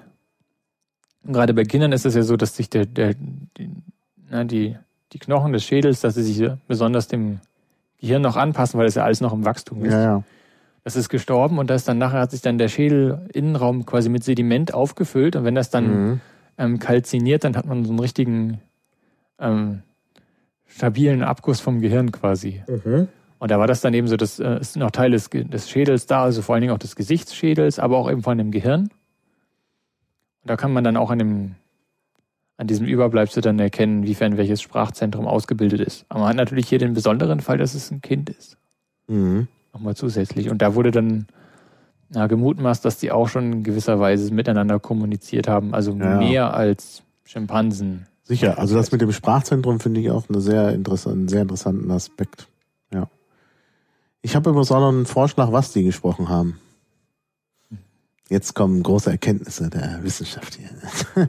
Also, ähm, naja, es, es hängt natürlich davon ab, wo man, wo man sich aufhält. Und äh, ähm, da wir ja sehr viele Fundstätten in Südwestfrankreich haben, äh, da ist natürlich naheliegend, dass die Leute Baskisch gesprochen haben. Na, Indogermanisch können sie halt nicht gesprochen haben. Und äh, naja, also die Basken waren zumindest schon vorher da. Ähm, und klar, natürlich irgendeine Vorform, ist klar. Das ist natürlich nicht, wahrscheinlich war das gar nicht mehr, ist das für heutige Baskensprecher gar nicht mehr zu verstehen gewesen. Aber ich denke, dass da eine ziemliche Kontinuität ist. Denn wenn wir keine äh, feststellbaren Einwanderungen haben vor den Basken, dann, ja, warum soll sich da die Sprache grundsätzlich verändert haben? Also würde auch zu den, äh, zu den Vorstellungen passen, dass halt viele alteuropäische Flussnamen, also die Flussnamen stellen ja immer die älteste Sprachschicht dar, die man noch, auf die man noch zugreifen kann, irgendwie sich alle sehr äh, baskisch anfühlen. Oder mhm. jedenfalls hat man so, ist man so der Meinung, dass es da einen Zusammenhang gibt. Also das wäre zum Beispiel eine schöne Sache, obwohl natürlich, klar, wir überspringen da Viele Jahre. Viele hunderttausend Jahre, aber immerhin. Also halte ich für nicht so ganz abwegig. Aber natürlich kann man von so einer materiellen Kultur nicht, äh, nicht auf Sprache äh, schließen. Das ist ja. halt immer schwierig. Also sehr spekulativ auf jeden Fall. Also man kann vielleicht noch irgendwie so spekulu spekulieren, dass bestimmte ähm, Bevölkerungsgruppen oder Gemeinschaften, die in einer besonders gebirgigen Gegend gelebt haben, wo sind von einem Tal zum anderen, wo das dann mhm. so recht isoliert gewesen ist, mhm. dass die dann, dass da die Sprache dann weniger sich gewandelt hat, weil eben alle so in einem Topf ja, ja. gesessen haben. Ja, ja, klar. Das kann man natürlich mhm. spekulieren, aber über Artefakte sowas nachzuweisen. Das kann man nicht. Das man kann, kann irgendwie nicht. sagen, dass ein Topf, weil er bestimmte ja. Verzierungen hat, dass er mhm. dann deswegen nee, eine nee. Sprache widerspiegelt. Das nee, nee, das ist nicht. Das hat man ja versucht, man hat ja irgendwie die Hallstattkultur, das ist aber dann natürlich wieder auch viel später irgendwie mit den Kelten versucht in Verbindung zu bringen und also mit, mit, mit auch der keltischen Sprache. Aber wie gesagt, das alles, also auch das, was ich für den Baskischen ja. Sache ist natürlich Spekulation. Aber was auf jeden Fall meiner Meinung nach unsinnig ist, ist diese Grundsprache. Warum sollen die gegrunzt haben? Da gibt's überhaupt okay, keinen Kopf. guten. Nein, äh, wir wissen doch heute, warum genau. sagen alle Kinder Papa und Mama? Ähm, naja, weil Papa und Mama leicht zu bilden sind. Das nächste ist dann Tata. Deshalb war der Monsieur Tan, hat er immer Tan, Tan, Tan gesagt, weil das eben leicht zu artikulieren ist. ist nämlich Mund auf, Mund zu. Bei Mama, also so das Gaumensegel abgesenkt, da geht die, die Luft noch durch die Nase, es ist noch leichter für Kinder. Ähm, deshalb die ersten Laute, die Kinder ausstoßen, sind einfach mal, weil sie so Mund auf, Mund zu und äh, Luftstrom durch den Kehlkopf, dann kommt da einfach Mama Ma raus und die Mütter denken dann sofort, sie sind gemeint. Gut, okay, das ist dann, äh, das ist dann eher das die Arbeit der Mütter, dass es Mama Mama heißt. Ähm, aber auf jeden Fall äh, sind das die leichtesten Laute äh, äh, Mund auf, Mund zu. Also wenn da Münder sind und wenn äh, Gaumsegel da ist und äh, äh, Luft aus der Lunge da rauskommt und Stimmbänder, dann kommt da Mama Ma raus. Also das sind keine Grundslaute. Und wir wissen auch, dass diese Kombination Konsonant-Vokal äh, auf jeden Fall leichter zu artikulieren ist als irgendwelche Grundslaute. Also ich halte das für also aus der heutigen Sicht und auch wenn man heute die Verteilung der Sprachen und Lautkombinationen, Silbenstruktur aller Sprachen vergleicht, für höchst äh, befremdlich, dass es Grundlaute sind. Hm. Das ist natürlich ein guter Punkt, aber ja, wenn du ein Gegenargument hast, bring es jetzt vor oder schweige. Ne? ja, werde ich jetzt wahrscheinlich schweigen. Nee, also man kann ja, ja also, also die Sache mit dem Kehlkopf, das ist natürlich, äh, würde mich äh, ein bisschen, äh, würde mir ein bisschen die Luft aus, der, aus den Segeln nehmen, indem man ja. sagt, naja, das war halt anders gebaut, die konnten halt äh, irgendwie, die, die Stimmbänder waren nicht so, dass die äh, in Schwingungen, aber das stimmt nicht, die waren auch damals schon in Schwingungen zu versetzen, sonst hätte man auch nicht grunzen können. Äh, also. Ja, also Sprache ist ziemlich schwer, aber es ist ja etwas nicht materielles und das Einzige, was wir haben, sind Steinartefakte oder Knochen und wenn wir sehr viel Glück haben, dann können wir auch noch DNA-Spuren nachweisen oder irgendwelche mhm. Gene. ja. Deswegen ist das auch so eine Sache, wo sehr, sehr viel ähm, diskutiert und auch spekuliert wird. Mhm. Aber es ist ja okay. Es gibt ja mittlerweile schon ja. einige Theorien zu diesem Thema. Ja. Da kann man auch eine eigene Bachelorarbeit drüber schreiben, sicherlich. Ja, das, aber das fand ich schon wirklich interessant. Äh, also deine nächste Arbeit äh, sollte dann über die Sprache sein. Dann äh, lese ich die auch Korrektur. Ja, gib mir drei Wochen. Verspreche ich. Naja, du musst ja eine Masterarbeit als nächstes machen. Na, mach, mach was du willst. Ich würde natürlich mit besonderem Interesse die Korrektur lesen. Ja. Haben wir noch irgendwelche wichtigen Aspekte? Du wolltest doch ein Quiz machen. Ach ja, ein Quiz. Oh ja, macht ihr das mal. Ihr kennt euch da besser. Aber ich habe jetzt gerade die Seite wieder zugemacht. Äh, hast du da? da muss Christoph das jetzt machen. Christoph, mach du mal ein, äh, ein Quiz. Du warst jetzt so lange still. Jetzt musst du ein Quiz machen. Genau. Jetzt hat er auch die Seite zugemacht. Ah. Na, das geht schnell wieder auf. So eine tolle Seite. Wie könnt ihr das nur zumachen? Ich habe Unsinn erzählt, ich habe sie auf, da war nur die Karte da drüber. Du drückst dich vor dem Quiz. Nein, nein, nein, nein, nein, ich, ich rate auch. Kommt, mach das Quiz. Wollen wir das Bilderquiz machen oder? Ja. ja. Aber ich logge mich mal aus, damit das bei mir nicht zieht, äh, zählt. Mhm. Also alle im Chat sind natürlich auch eingeladen, das Quiz sich mal anzugucken. Da muss man sich angemeldet sein, um das mitzumachen. Das ist ja für einen High-Score, da muss man dann. Ja, machen. also interaktiv. Interaktiv, und Quiz. Quiz und dann Bilder und dann Bilderquiz 1. Bilder. Okay. Da ist aus welcher Kultur stammen diese Marmorarmringe? Äh, Michelsberger Kultur. Ich kenne zwar den Michelsberg, aber die Michelsberger Kultur kenne ich nicht. Trichterbecher Kultur, Rösner Kultur, Linearbandkeramik. Also alle diese Kulturen gibt es wirklich? Also Linearband, da sehe ich ja gar kein Band. Naja, gut. Aber Keramik ist das ja nicht. Wenn das Marmorarmringe sind, würde ich ausschließen. Ähm, Rösner Kultur, keine Ahnung. Trichterbecher passt natürlich. Das sieht so ein bisschen aus wie so ein Trichter. Michelsberger Kultur. Hm. Also ich würde einen von den ersten drei sagen, aber ich habe natürlich keine Ahnung. Ich höre diese Ausdrücke zum ersten Mal. Ich sag's nicht, was es ist. Ich weiß es auch nicht. Ach so. Da könnt ihr dann raten, dann gucken wir, wer nachher von euch am besten geraten Ach so, hat. die, die äh, Hörer können ja raten. Wer jetzt im Chat dabei ist, kann das ja auch tun, die später hören. Müssen. Ich mache mal Bilderquiz 2. Link zum Quiz wurde gerade gefragt. Ich probiere das mal. Copy-Paste in den Chat reinzumachen. Oh, Maha, kannst du das machen? Weil ich ja, bin ich bin jetzt gerade im Bilderquiz 2. Ich probiere das mal zu kopieren. So, der Bilderquiz 1, da muss man wahrscheinlich okay. nur die 2 durch 1 ersetzen. Und äh, jetzt kommen wir zu zwei. Bilderquiz 2. Aus welcher Kultur stammen Gefäße wie dieses? Ist, sind ist der Chat dabei? Ja, ist denn auch kurz Zeit, dass die dann. Ganz Moment, ich kopiere. Ach, du hast es schon rein kopiert. Ja, ich habe es da schon drin. Michelsberger Kultur, Trichterbecher Kultur, Laoget Kultur. Ja, ähm, so eine schöne Kultur. Da schreibt eine Kommilitonin von mir ihre Bachelorarbeit drüber und dann. Linearbandkeramik. Also hier sehe ich ein Linearband äh, drauf. Also ich würde jetzt mal schwer auf die Linearbandkeramik. Ähm, ist das jetzt das, ist das welches? Tippen. Bilderquiz 2. Ah, Bilderquiz 2, okay. Weil ich ja. da ein Band sehe und da würde ich sagen Linearbandkeramik. Aber du, äh, wir waren gerade im Bilderquiz 1 noch. Ah, ich habe aber den Bilderquiz 2 gepostet. Ah. Jetzt einigt euch. Na, dann zurück zum Bilderquiz. Da ist ja die gleiche Antwort. Das sind nur so Armreifen. also das ist beim ersten wieder. Jetzt war ich beim zweiten. Und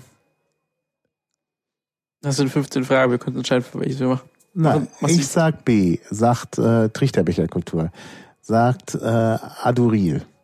Das müssen wir jetzt irgendwie auch auflösen, weil das ist jetzt... Ja, am Ende siehst du dann noch die Antworten. Auch wenn ich das jetzt... Wenn, wenn du das durchmachst, dann siehst du am Ende, was du richtig, was du falsch gemacht hast. Ja, ich, äh, na gut. Das ist das Schöne, man mit ganz rot für alles, was falsch ist und grün für alles, was richtig ist. Ach, jetzt ist. muss ich ja noch weitermachen. Oh, jetzt bin ich ja beim Bilderquiz 2. Äh, bei der Verhütung von Eisen, was? Bei welchem Vorgang entsteht dieses Produkt? Ich kann das gar nicht erkennen. Ähm, das ist Schlacke, so viel sage ich dir jetzt schon mal. Na, dann würde ich auf 1 tippen. Ich würde das auch mal angeben. So. Das ist auch richtig. Ah, jetzt kommt etwas Schönes. Aha. Was ist das für ein Artefakt? Eine Levallois-Spitze, eine Klinge, nichts weiter, nur ein Abschlag, ein Kratzer. Ich würde sagen, es ist eine Klinge. Das würde ich auch sagen. Naja, schauen wir mal. Das könnte natürlich auch eine Spitze sein. Also sein typisches Werkzeug für Neandertaler Steinwerkzeugkulturen. Mhm. Was für ein Werkzeug handelt es sich? Eine Klinge, Levallois-Spitze, ein Schaber, ein Faustkeil. Schaber oder Faustkeil?